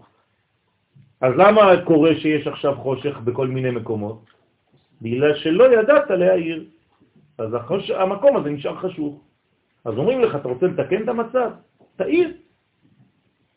אם אתה רואה אדם חשוך, מה זה אדם חשוך? אדם דיכאוני, אדם לא בסדר, לא טוב לו. לא. מה אני צריך לעשות לו? לא. להכניס בו אורות. אז אני אומר לו, תשמע, אתה טוב מאוד, אתה אדם חכם, אתה אדם אלוף, אתה אין כמוך. אני אוהב אותך, יש לך מלא תכונות טובות, כל מה שאתה עושה זה טוב, אני בוטח בך. ההוא, אף אחד לא אמר לי את זה, כל החיים שלי אמרו לי שאני דפוק. פתאום הוא מתחיל להיות בן אדם טוב, לבד. זה לא שהוא הפכת אותו לטוב, החזרת אותו למקום הנכון. פשוט סגרו אותו. בדרך כלל זה ההורים, כן? שגורמים את הנזק הזה לילדים, וצריך לתקן, אז אפשר לתקן.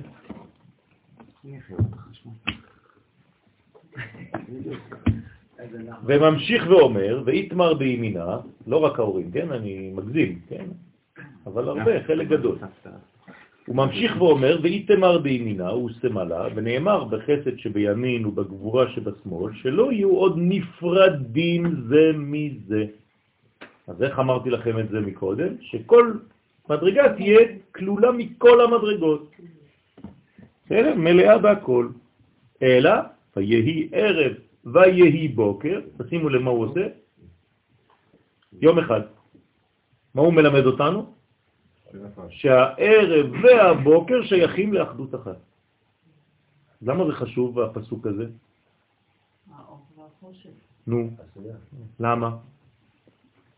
קודם כל הוא מלמד אותנו שלא לעשות הפרדה, אבל כן לדעת להבדיל, ושבדרך כלל במציאות שלנו, במה זה מתחיל? בחושך. לא כתוב ויהי אור ויהי חושך יום אחד. כתוב ויהי ערב ויהי בוקר. כלומר, בהתחלה זה ערב, אחרי זה זה הופך להיות מואר. כלומר, כל מנגנון שאתה תתחיל במציאות שלך יהיה לך קשה בהתחלה, לא תבין לאן הולכים, ולאט לאט אתה תעשה ברורים ואתה תדע לאן אתה מתקדם. אני לא זוכר באיזה הקשר זה מופיע, אבל בזוהר כתוב שלט נהר עליו מבוא חשוכה. נכון. זה, זה מה שאנחנו אומרים. כלומר, היום זה היום. אנחנו לא יכולים ל- להבדיל, לראות אור, אלא מתוך החושך. זאת הבעיה שלנו. קשה לנו לראות אור באור. למשל, אתם מסתכלים עכשיו על ספרים, נכון? כולכם מסתכלים באותיות. כלומר, מה זה אותיות? איזה צבע זה? חושך. נכון? זה שחור. חייב שיהיה שחור אותיות. אסור לכתוב ספר תורה באותיות כתומות. הכל בשחור. למה? כי בעולם שלנו אנחנו לא מסוגלים לראות אור אלא מתוך השחור. אז כשאתה קורא שחור אתה פתאום מגלה סודות. אלף. אם היינו נורמלים, לא היינו צריכים בכלל טקסט. היינו צריכים לגלות את האור מתוך האור. אבל אנחנו לא מבינים מה זה אור מתוך אור. אז בעולם שלנו אנחנו רואים אור רק מתוך מה שצבוע בשחור. זהו. אם הייתי מסוגל, הייתי צריך לראות עכשיו נשמות, נכון? למה אני רואה רק אנשים שמלובשים בגוף, וגם הגוף שלהם מלובש בבגדים, והבגדים עם עוד בגדים, כמה שכבות? כי העיניים שלנו, אנחנו עדיין עיוורים, מגששים באפלה. אבל אדם שהוא סגי נאור, אדם שיש לו ראייה פנימית, הוא לא רואה רק את האנשים שיושבים פה, הוא רואה את כל הנשמות שירדו ללמוד ביחד איתנו, שלא הספיקו ללמוד לפני שהם מתו. אז הקדוש ברוך הוא שולח אותם כי יש שיעור בתיקוני זוהר, כן, תיקון כ"א, שהם בחיים לא למדו. אז כולם עכשיו חייבים לרדת לשיעור. ואלה שלא למדו לא יודע מה, הם הולכים עכשיו למקום אחר שלומדים בו. ככה זה עובד. אז כל החברים מקשיבים איך, אתם יודעים כמה אנשים יש פה? אתם חושבים שאנחנו רק מי שאנחנו פה, שאתם רואים? בגלל זה חם. פתחנו מלראות, אנחנו לא רואים כלום. כל אחד שיורד ללמוד איתנו, יורד מתוך בחירה. בוודאי, בוודאי, הוא מבין שזה לטוב לו. למה? כי אם הוא לא משלים את הקטע הזה שהוא לא למד, הוא לא מושלם. אז הוא לא יכול לעלות מדרגה עליונה. אז יש קרוז בשמיים, מוריי ורבותיי, כן? כל מי שלא למד יהודים רחמנים, בני רחמנים, כן? אז זה רק במחוזות שלנו, זה לא ככה שם למעלה. כל מי שלא למד תיקוני זוהר, כן? יש עכשיו שיעור למטה, זהו. אמרנו שחושר זה חיסרון. כן. זה אומר שהמציאות שלנו, העולם שלנו, נברא על החיסרון וצריך להשלים אותו. נכון. כי הרי כתוב, נכון. אה, והארץ הייתה תוהו ובוהו וחושר על פני תהום. זה התחיל... לא, לא, לא, לא, לא, לא, לא, זה כבר פסוק שני. כן. אה, אז אל תתחיל מהפסוק הזה, בבקשה. זה מה שעשו הגויים. לא, זה הפסוק שמייחס לחושר ולאור. לא, אבל זה אה, בהתחלה, בראשית. ברא כן? אלוהים. בראשית זה הכל אור, ברא אלוהים. איך אני יודע את זה? אז זה מה שאני אומר לך. אל תתחיל בפסוק השני, לא, איך אני יודע שבראשית הכל אור? בגלל שזה הבניין של הקבלה. שהיה אור אין סוף ממלא כל המציאות. הרי איך הקדוש ברוך הוא, עוד הפעם שהיה אין סוף. אור אין סוף ממלא כל המציאות. אוקיי. לא יכול להיות מצב של חושך, זה מצב של שלמות. זה האמונה שלנו בבורא עולם. אם אנחנו לא מאמינים בבורא עולם, אז אנחנו מתחילים לקרוא את התורה מהפסוק השני, אז בעצם, בעצם זה אין סוף. כמו שעושים אור, הנוצרים. שאז יש... לכן הכל נגמר באפוקליפס. כן? זה, זה בעצם האין סוף אור שיורד, ויש את הצמצום, נכון. ואז בגלל הצמצום, יש את לא החושך. יורד, אין לו לאן לרדת, הוא בורא אבל- חלל. אבל, יוצר אבל בגלל אור, הוא בורא חושך. הזה, אז יש את החושך. נכון, הוא. בורא את החושך, הוא בורא את הרע, אם אפשר להגיד. זה זה אומר שיש, כמו אתה אומר, יש שתי סיפורי כתוב. נכון. מה זה יכול להיות? יש. לא יכול להיות. בטח שיש. זה הספר התורה של הלוחות הראשונים. בסדר? הלוחות הראשונים. לזה אנחנו חוזרים, זה נקרא עץ חיים. מה הבעיה שלנו היום? שאנחנו רק בהבדלה בין... בין מה? מה הבעיה שלנו היום? אנחנו עושים רק הבדלות בין. לא, בין טוב ורע. זאת הבעיה שלנו. לא בין טוב לטוב. היינו צריכים להיות במצב של חיים. ירדנו למצב של טוב ורע. זה החטא של אדם הראשון. זה לא מצב נורמלי. אנחנו צריכים לעלות חזרה למדרגה שאין בה את המושגים האלה, טוב ורע. אין מושג כזה. גם לא טוב ולא רע, יש חיים. זה בכלל לא במושגים האלה.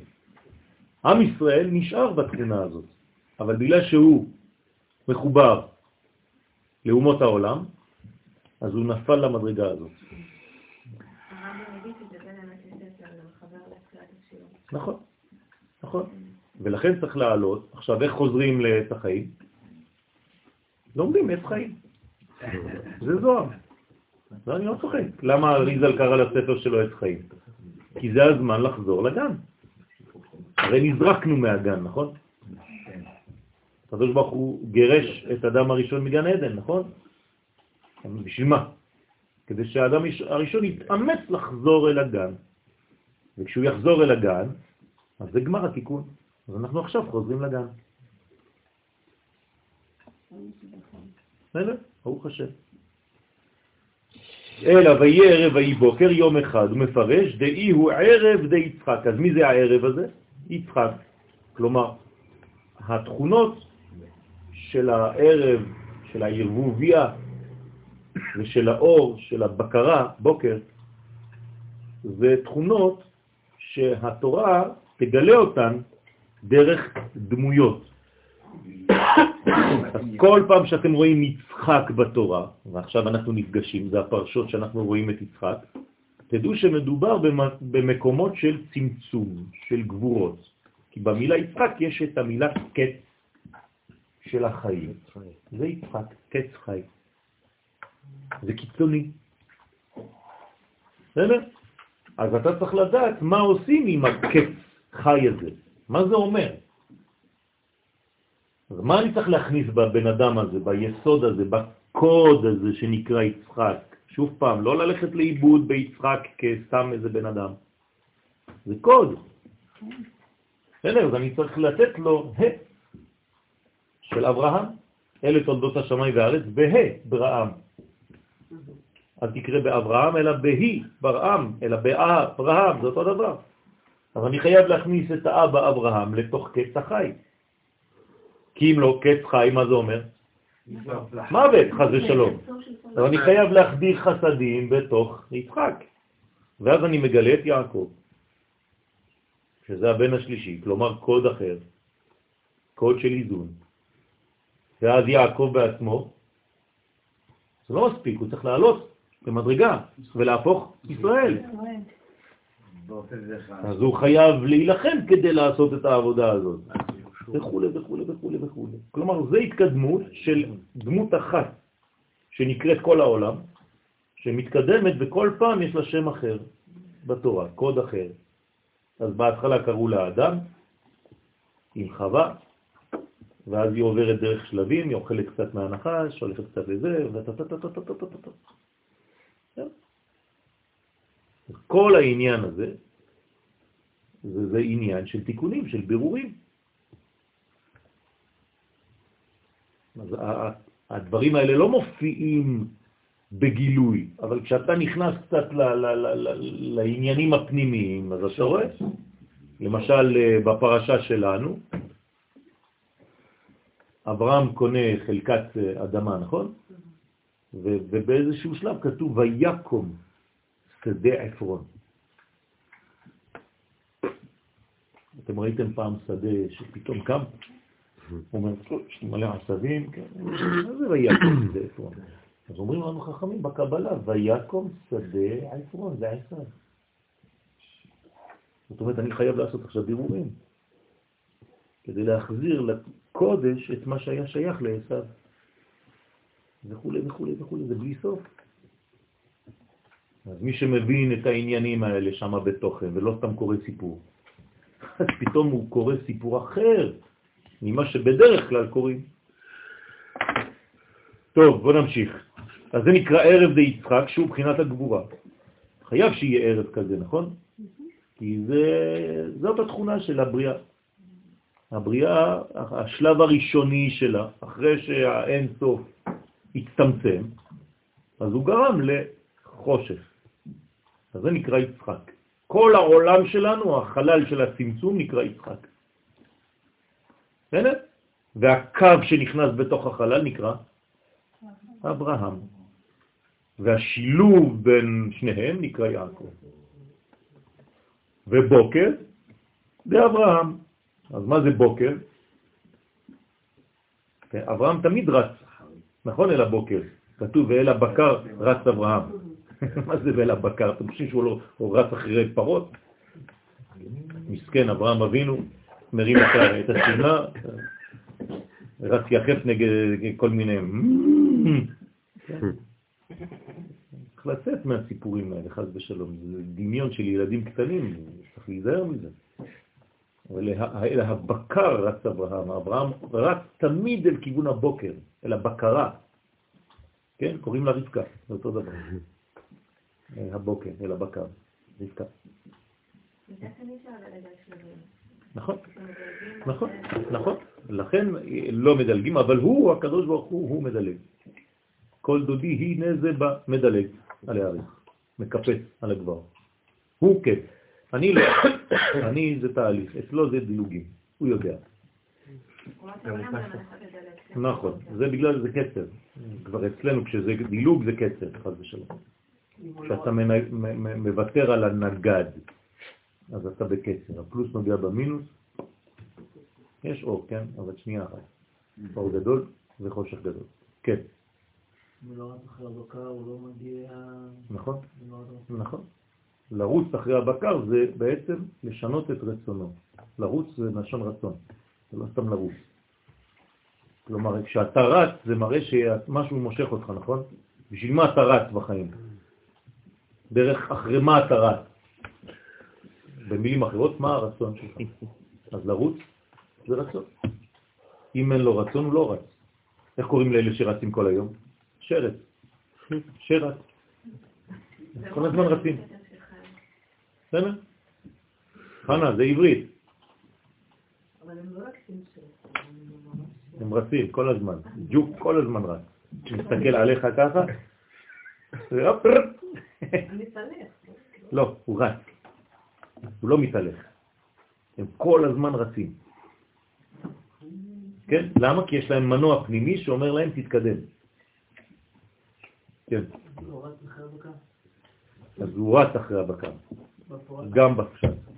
אין מקרא יוצא מידי פשוטו. בסדר? איך הוא מתקדם? יש לו מלאך שאומר לו, ג'וק, הלוך.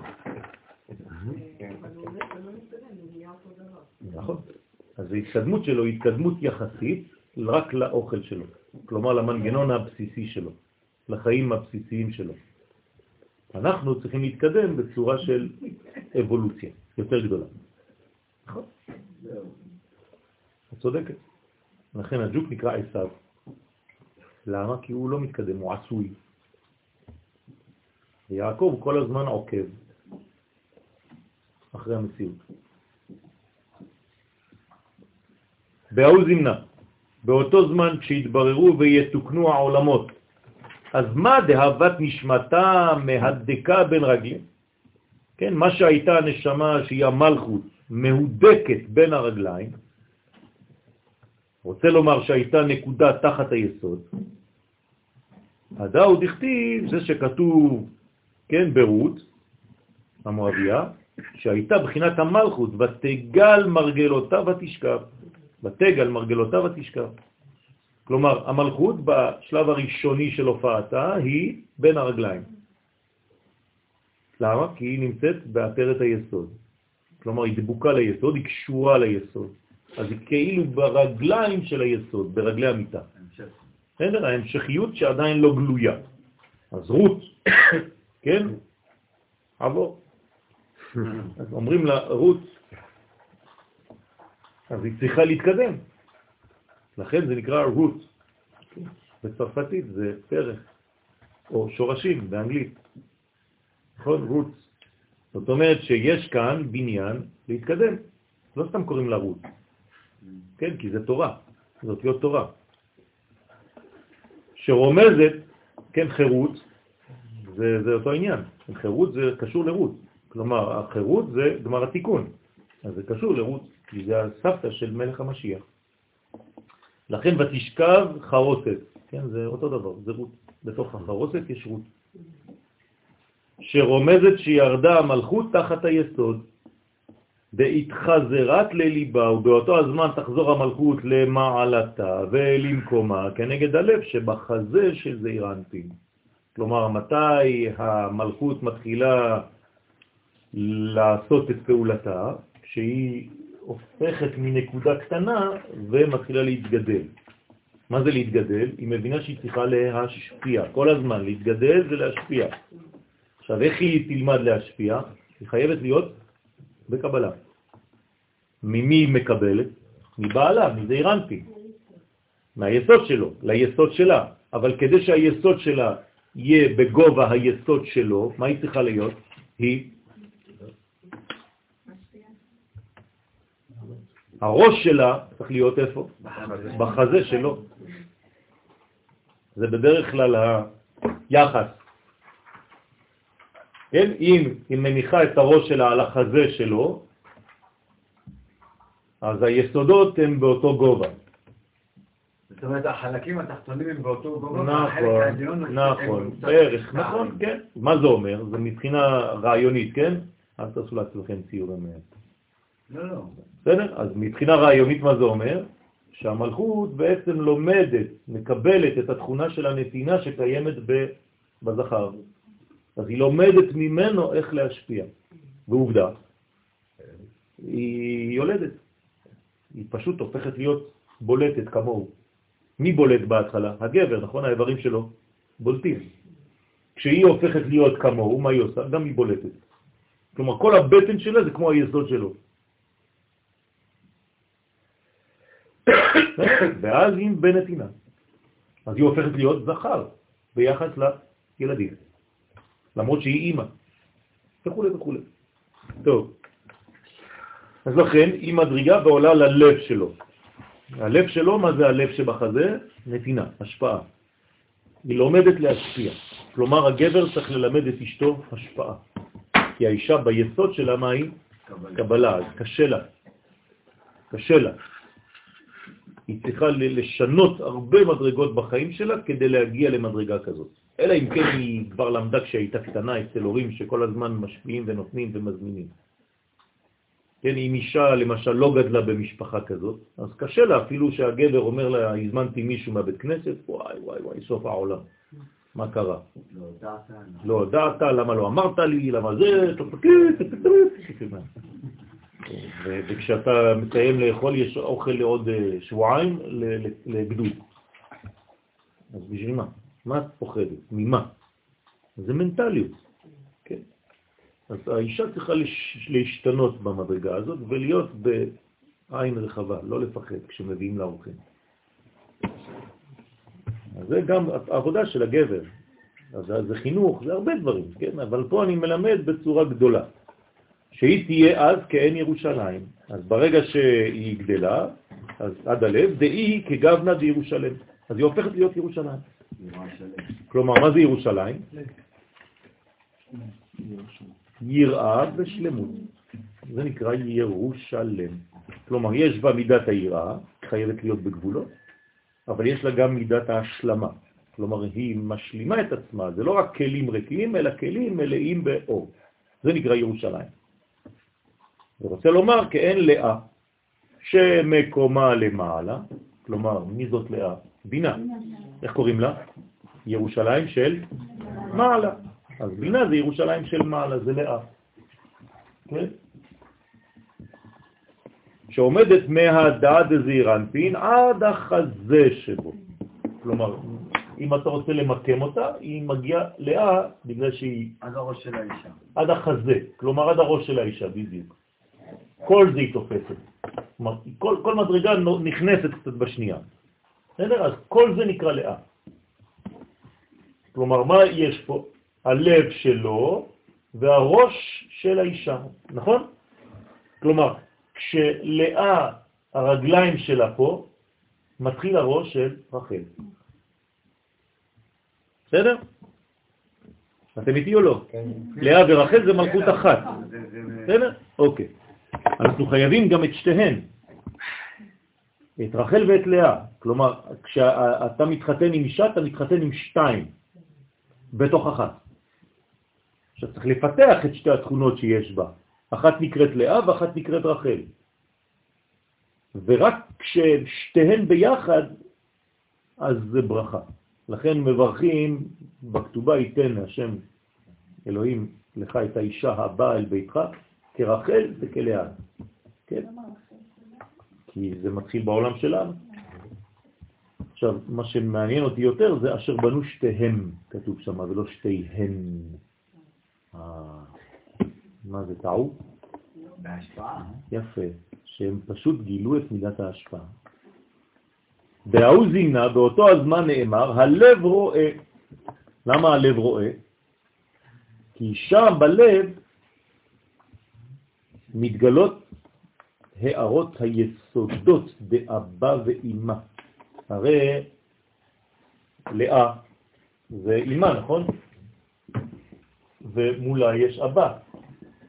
אבא ואימא הם בתוך המדרגה של תפארת ומלכות, נכון? עד לפה אמרנו.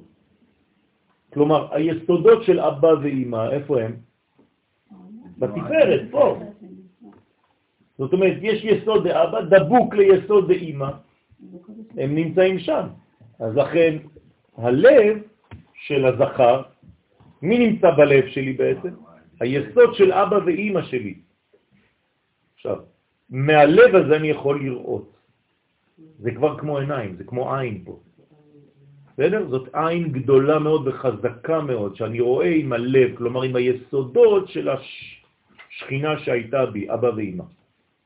כלומר, אפשר לראות עם הלב. נכון. אז הלב רואה, כי שם בלב מתגלות הערות היסודות דאבא ואמא, ומצד הערות אבא, הלב רואה.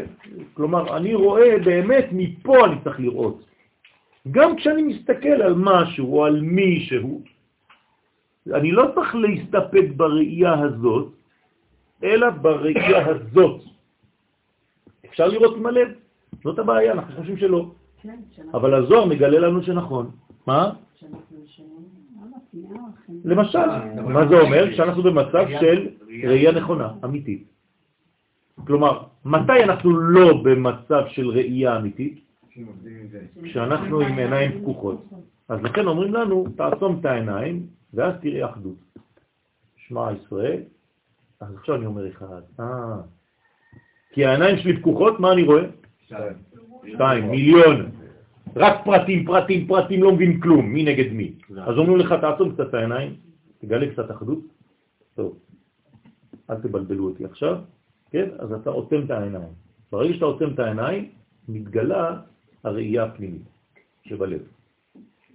בסדר? נכון. הדאו דכתיב, וזה שכתוב, ולא ייכנס עוד מורך. מה זה לא ייכנס? מלשון כנף, מלשון כיסוי. כן, כנף פה זה כיסוי. תראו מה אומר הזוהר, לא יהיה עוד מכוסה בלבושים, המסתירים את אור זעירנפין ממלכות.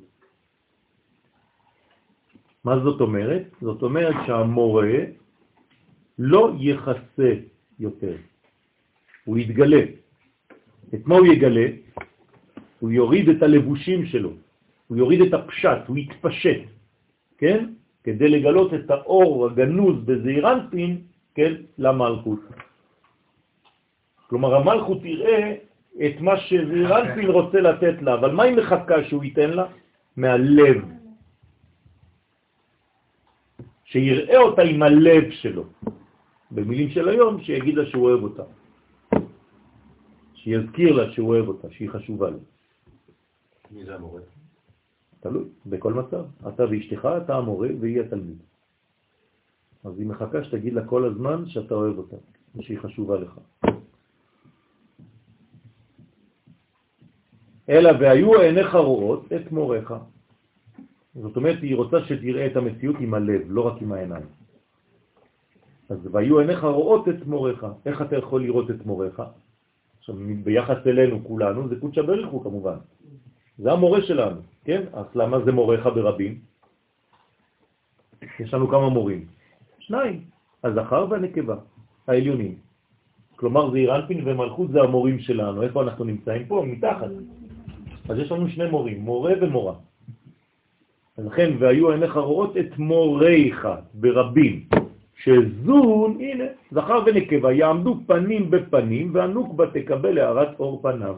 אז אתה תראה את המורה הזכר דרך המורה הנקבה. מי זאת המורה הנקבה? כנסת ישראל. כלומר, תלמד תורה שהיא קשורה לכלל ישראל, בארץ ישראל. זאת התורה של הרב קוק שאתה צריך ללמוד, תורת הזוהר. אם אתה לא תלמד תורה כזאת, אתה תלמד תורה שהיא במלכות, כלומר, ארבע אמות של הלכה בלבד.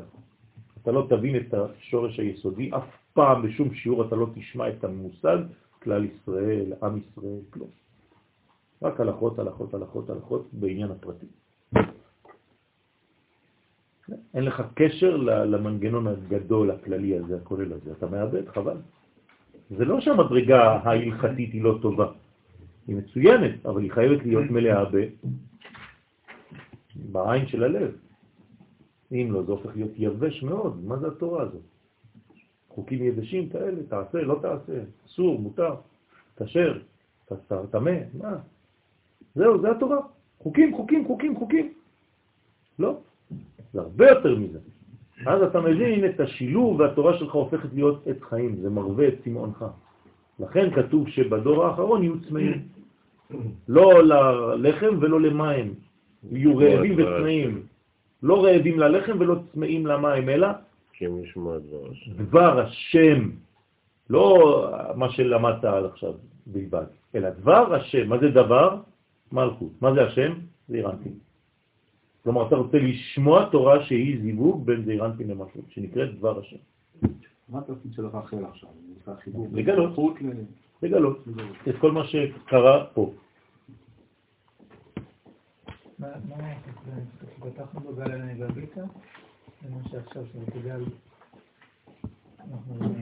לא ייכנס לא עוד מורך. זה אותו עניין. זאת אומרת, אם דוד המלך מגלה לנו שאנחנו צריכים להתפלל גל עיניי ואביט הנפלאות מתורתך, מה זה אומר בפירוש? שאני עכשיו מגלה, אני מסיר את המסכים שהבדילו ביני לבין המורים שלי. והמורים שלי, שוב פעם, זה כנסת ישראל ומלכות. כלומר, כל מה שאני צריך ללמוד זה תמיד מהזיווג הזה. עכשיו, פה הבנו שהזיווג הזה הוא לא מתחיל מהם. יש זיווג עליון של אבא ואמא שנמצא בתוכם, אז אני עכשיו מגלה שיש ראייה בלב. אז הראייה שלי הופכת להיות פנימית, יסודית, אוהבת, מרכזית, כי הלב הוא המרכז, כללית, ולכן אז אני מגלה את הכל במלכות רחל. נכון, הביטה זה ממעלה למטה. אתם זוכרים, נכון? הבטה זה תמיד ממעלה למטה. יפה שהזכרת. ואמר עוד, כי הלב שומע, עכשיו תשימו לב, לפני רגע הוא אמר שהוא רואה, ועכשיו הוא גם שומע, כי מי שיש לו ראייה, יש לו גם שמיעה. כלומר, זה צריך ללכת ביחד. כי מה זה ראייה? זה חוכמה. ומה זה שמיעה? בינה. אז מי שיש לו חוכמה חייב שתהיה לו בינה, כי זה שתי מדרגות שאף פעם אסור להפריד ביניהן. אז גם הלב הוא שומע, לכן הוא גם בינה. לפני רגע הוא היה חוכמה.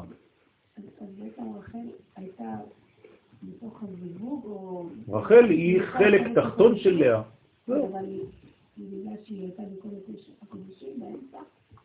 רחל היא קו אמצעי.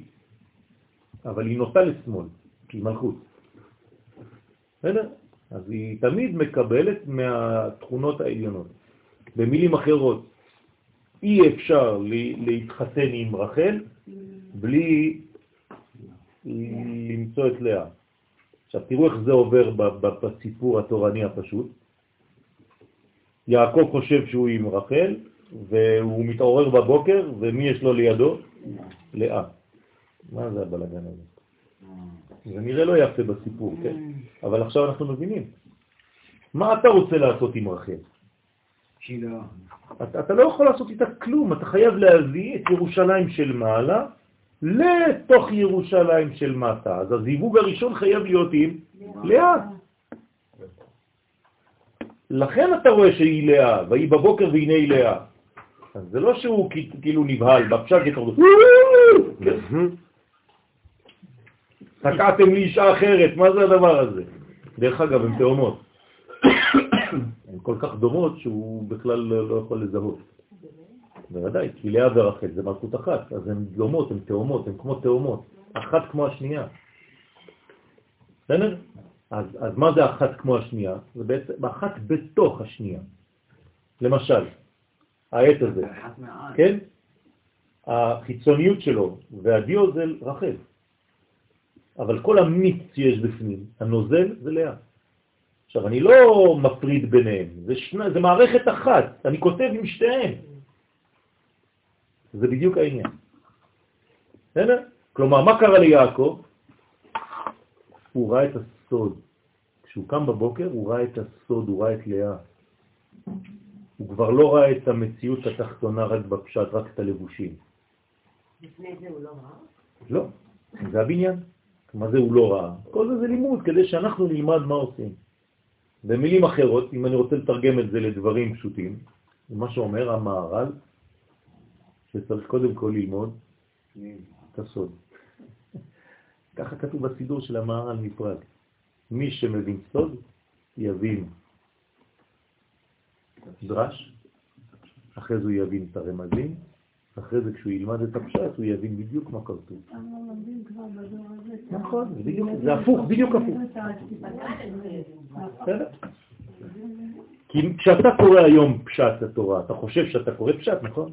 זה לא נכון, אתה לא מבין כלום ממה שאתה קורא. זה סתם, אתה סתם לא הבנת בכלל. כלומר, כדי להבין את הפשט, אתה חייב להבין את הסוד. אתם רואים איך עיוותו לנו את המוח? לא, מה זה עיוותו? ככה אנחנו מתפתחים. זה לא נכון, זה לא נכון. זה פשוט מאוד, אתה חושב שאתה מתפתח. איך אני יכול לילד בכיתה א' או לאדם אז תתפלא ש... הבחנות נמוכות. אז תתפלא שהם מבינים עוד יותר. אז תתפלא שהם מבינים הרבה יותר עמוק, כי אתה מלמד אותם פשוט לראות בראייה אחרת. זהו, והדור הזה מוכן. לפני 200, 400, 500, 600 שנה, אולי לא. היום. אתה אומר שאם הייתי שומע את השיעור הזה אצל המורי בגיל 4, הייתי מבין אותו הרבה יותר טוב מאשר עכשיו. בוודאי. אתה יודע כמה אנחנו צריכים לעשות תיקונים עכשיו? שיש לי אנשים ותלמידים ובני 70 שחושבים שהקדוש ברוך הוא זה בובה שיושבת בשמיים, כי הם למדו ככה כשהם היו קטנים, עכשיו אני צריך להפוך להם את כל העולם. אתה יודע מה, איזה מהפכה קורית כל יום במר, במרכז הרב ובמכון מאיר? אני מלמד תלמידים שבאים מחו"ל עם תורה אחרת. אתה יודע איזה מהפכה יש להם בראש בשיעורים הראשונים? תקשיב, כנסו לאינטרנט, תסתכלו, זה הכל מצולם, אבל אתם לא תבינו, זה בצרפתית. אתה לא מבין איזה שאלות יש להם, אני צריך לחזור ולהסביר ולחזור ולהסביר, הם לא מבינים מה זה אומר. כי הם למדו שתורה זה, זה, זה, זה דרך חיים, המוד דודי, זה התורה. כלומר, אתה עושה 1, 2, 3 ואתה יהודי. כן, הרסו להם את המוח, מסכנים. אז אתה צריך לבנות מחדש. אז למדתי את זה ממורי ורבי, הרב צוקרמן. זה... איך אתה קורא לזה שופל? הרב צוקרמן זה שופל. הוא בא שיעור ראשון, הורס את הכל. כן, כולם מתים. נשבע לכם. אתם הולכים לסמינר, הוא נוסע לסמינר, לפעמים אני איתו בסמינר בחו"ל, ערב שבת מתחיל השיעור הראשון, כולם הולכים לישון בדיכאון. נשבע לכם. כל הלילה בוכים, אנשים בוכים, וזה בכל החדרים, אני לא, זה לא סתם, באמת. בבוקר אתה רואה אותם כולם ככה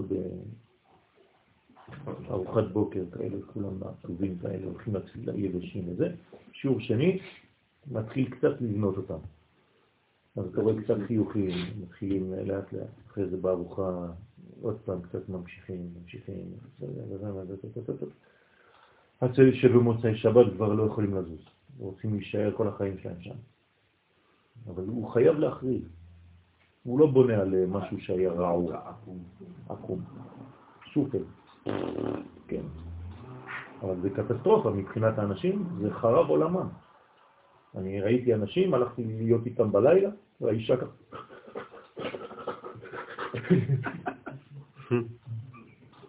שבר לה את הכל. סמלה. טוב, זה ברוסית, כן? סמלה. טוב, אז הלב עכשיו גם שומע. ודאית חזר עבודה וקרובים לבהמה קדשה, שבכוח הערה זאת תחזור עבודת הקורבנות שהם תיקון המלכות, ויחזרו הקרובים עם הארון שהם סוד, נצח ועוד אימה. אז הקרובים, כן, נכסים, זה כמו נצח ועוד של אימה, עם הארון, זה היסוד. בסדר? אז מכסים על היסוד, על, כמו כפורת, כן, מכסים בלבושים על המדרגה הזאת. לכן זה חזרה של העבודה. כלומר, מה זה כל הקרובים, מה זה כל העניין הזה בעצם? זה חזרה לאן? לגן עדן. מה יש בכניסה של גן עדן? אחר. הנה, הקרובים הם בכניסה של גן עדן. מה הם עושים שם? יש להם חרב, נכון? מתהפכת. מה זה חרב מתהפכת? מה זה נינג'ה? שלא תיכנס.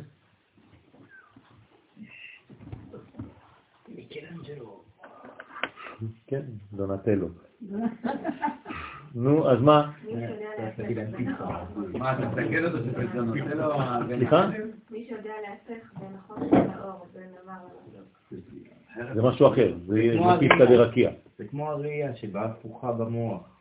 אתה צריך להחזיר להם לכדותו. החרב, איזה צורה יש לה? קו, קו, יושר. יושר, נכון? מה הפך להיות היושר? חרב המתהפכת. כשאתה עושה חרב מתהפכת, בעצם זה הפך להיות עיגול. כלומר, היושר הפך להיות בעולם של עיגולים. כשאתה חוזר לגן עדן, מה קורה? היושר חוזר לישרות, לקו. אז בינתיים זה חרב שמתהפכת לעיגול. כלומר, תסובב את זה מהר, מה אתה תראה? עיגול. צריך לחזור ליושר. בסדר? זה רעיון מאוד מאוד פנימי. טוב. אז כשאנחנו נולדים אנחנו ביושר, אחר כך אנחנו... לא, להפך, בהתחלה את עיגול בתוך הבטן, כן, את נולדת, את עדיין, את ביושר ביחס לעיגול הזה, אבל את עדיין בעיגול ביחס ליושר הבא. ולאט לאט את מתיישרת בחיים שלך, ואת הופכת להיות בעצם אישה ישרה, דמות ישרה. ואת חוזרת אחרי 120 שנה לעיגול אחד גדול. ושם את ממשיכה את התהליך וכו' וכו'.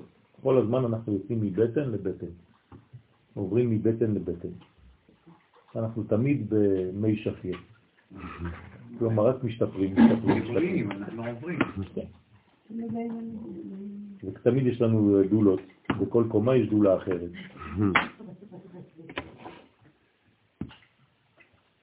ואנחנו רק בוכים כל הזמן. מתלוננים, אני רעב, אני צמא, פיפי, כן.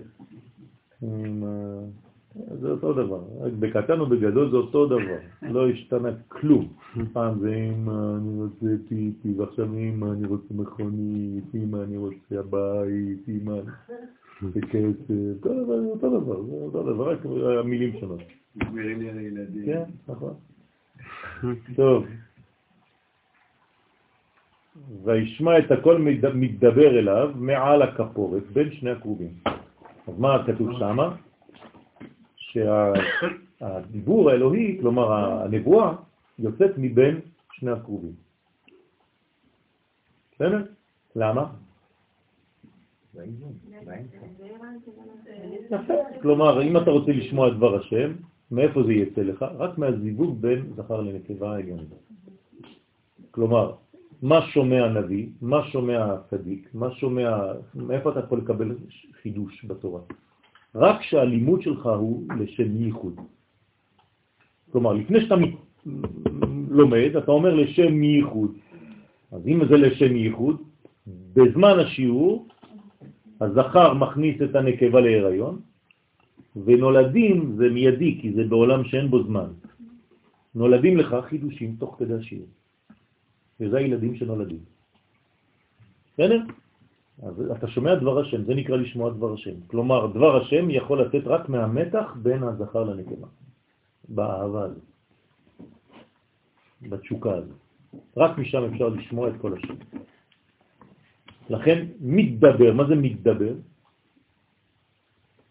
לא כתוב מדבר. לא, וישמע את הכל, מתדבר. מה זה מתדבר? חסר תף, נכון?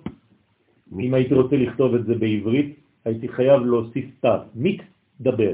אבל התורה מורידה את התא בצורה כזאת, לשון הקודש, וזה מתדבר, אבל זה עם דגש. מה זה אומר בעברית? ששם העיקר. לא. דיבר על יצוק. למה, זה לא- מה ההבדל בין מדבר למתדבר? לא, מדבר זה הפועל. מדבר זה... כלומר הוא מתדבר, כמו מתפעל. החוץ מזה. בדיוק, זה כל הזמן זה מהלך פנימי, זה לא, זה, זה, כן? אז הוא מתדבר, גם אם תהיה שם, גם לא תהיה שם, זה לא משנה כלום, הוא כל הזמן בהתהוות ודיבורים. כלומר, מי שמסוגל לשמוע, מה הוא שומע? את הקול הזה כל הזמן, כי הקול הזה אף פעם לא מפסיק. מעל הכפורת, מבין שני הקרובים. תשימו לב, זה מאוד, זה משולש, נכון? אם זה מעל הכפורת, הכפורת זה פלטה, נכון? עליה יש קערון, מתחת, ומעל יש שני קרובים. אז הוא יוצא, הדיבור יוצא מפה, מהמשולש הזה. מה? נכון, מהמתח. אין זיווג אפילו. אפילו זה, זה רק רוחה ברוחה כבר, אבל המתח הזה של האהבה זה כמו אלקטרומגנט שמוציא כוח. והכפורת הוא סוד לבוש היסוד. מה, זהו, נגמר. אפשר להעריך. והכפורת הוא סוד לבוש היסוד של אימא המסתיים בחזה דזעיר אנפין. אז הכפורת, מה זה הכפורת? זה זה, זה השלב הזה. אתם רואים את הקו שכתבתי לכם פה? הנה הכפורת, זה הפלטה הזאת. בסדר? זה היסוד של אימא, מסתיים בחזה של זה. זה נקרא כפורת. למה זה נקרא כפורת? מה היא עושה? מחפרת. לכן יום הכיפורים זה בבינה, זה. אימא.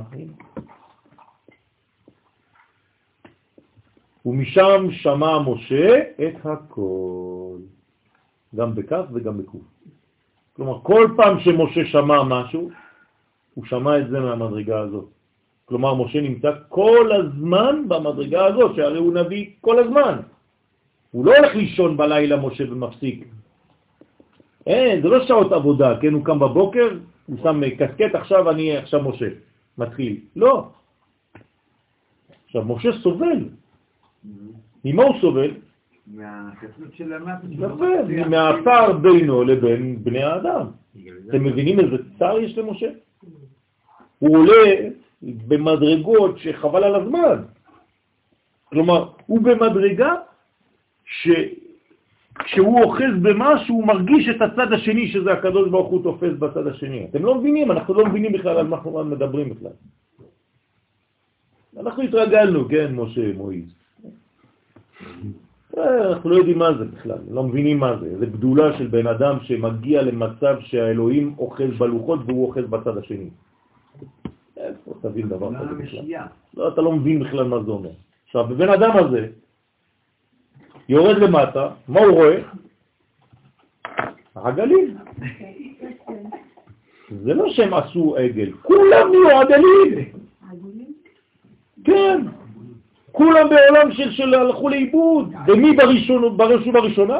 אהרון, אח שלו. איזה אכזבה. מסכן. זה קטסטרופה. הפער הזה בין מה שהוא חווה למעלה לבין מה שהוא רואה למטה, זה פשוט פיצוץ.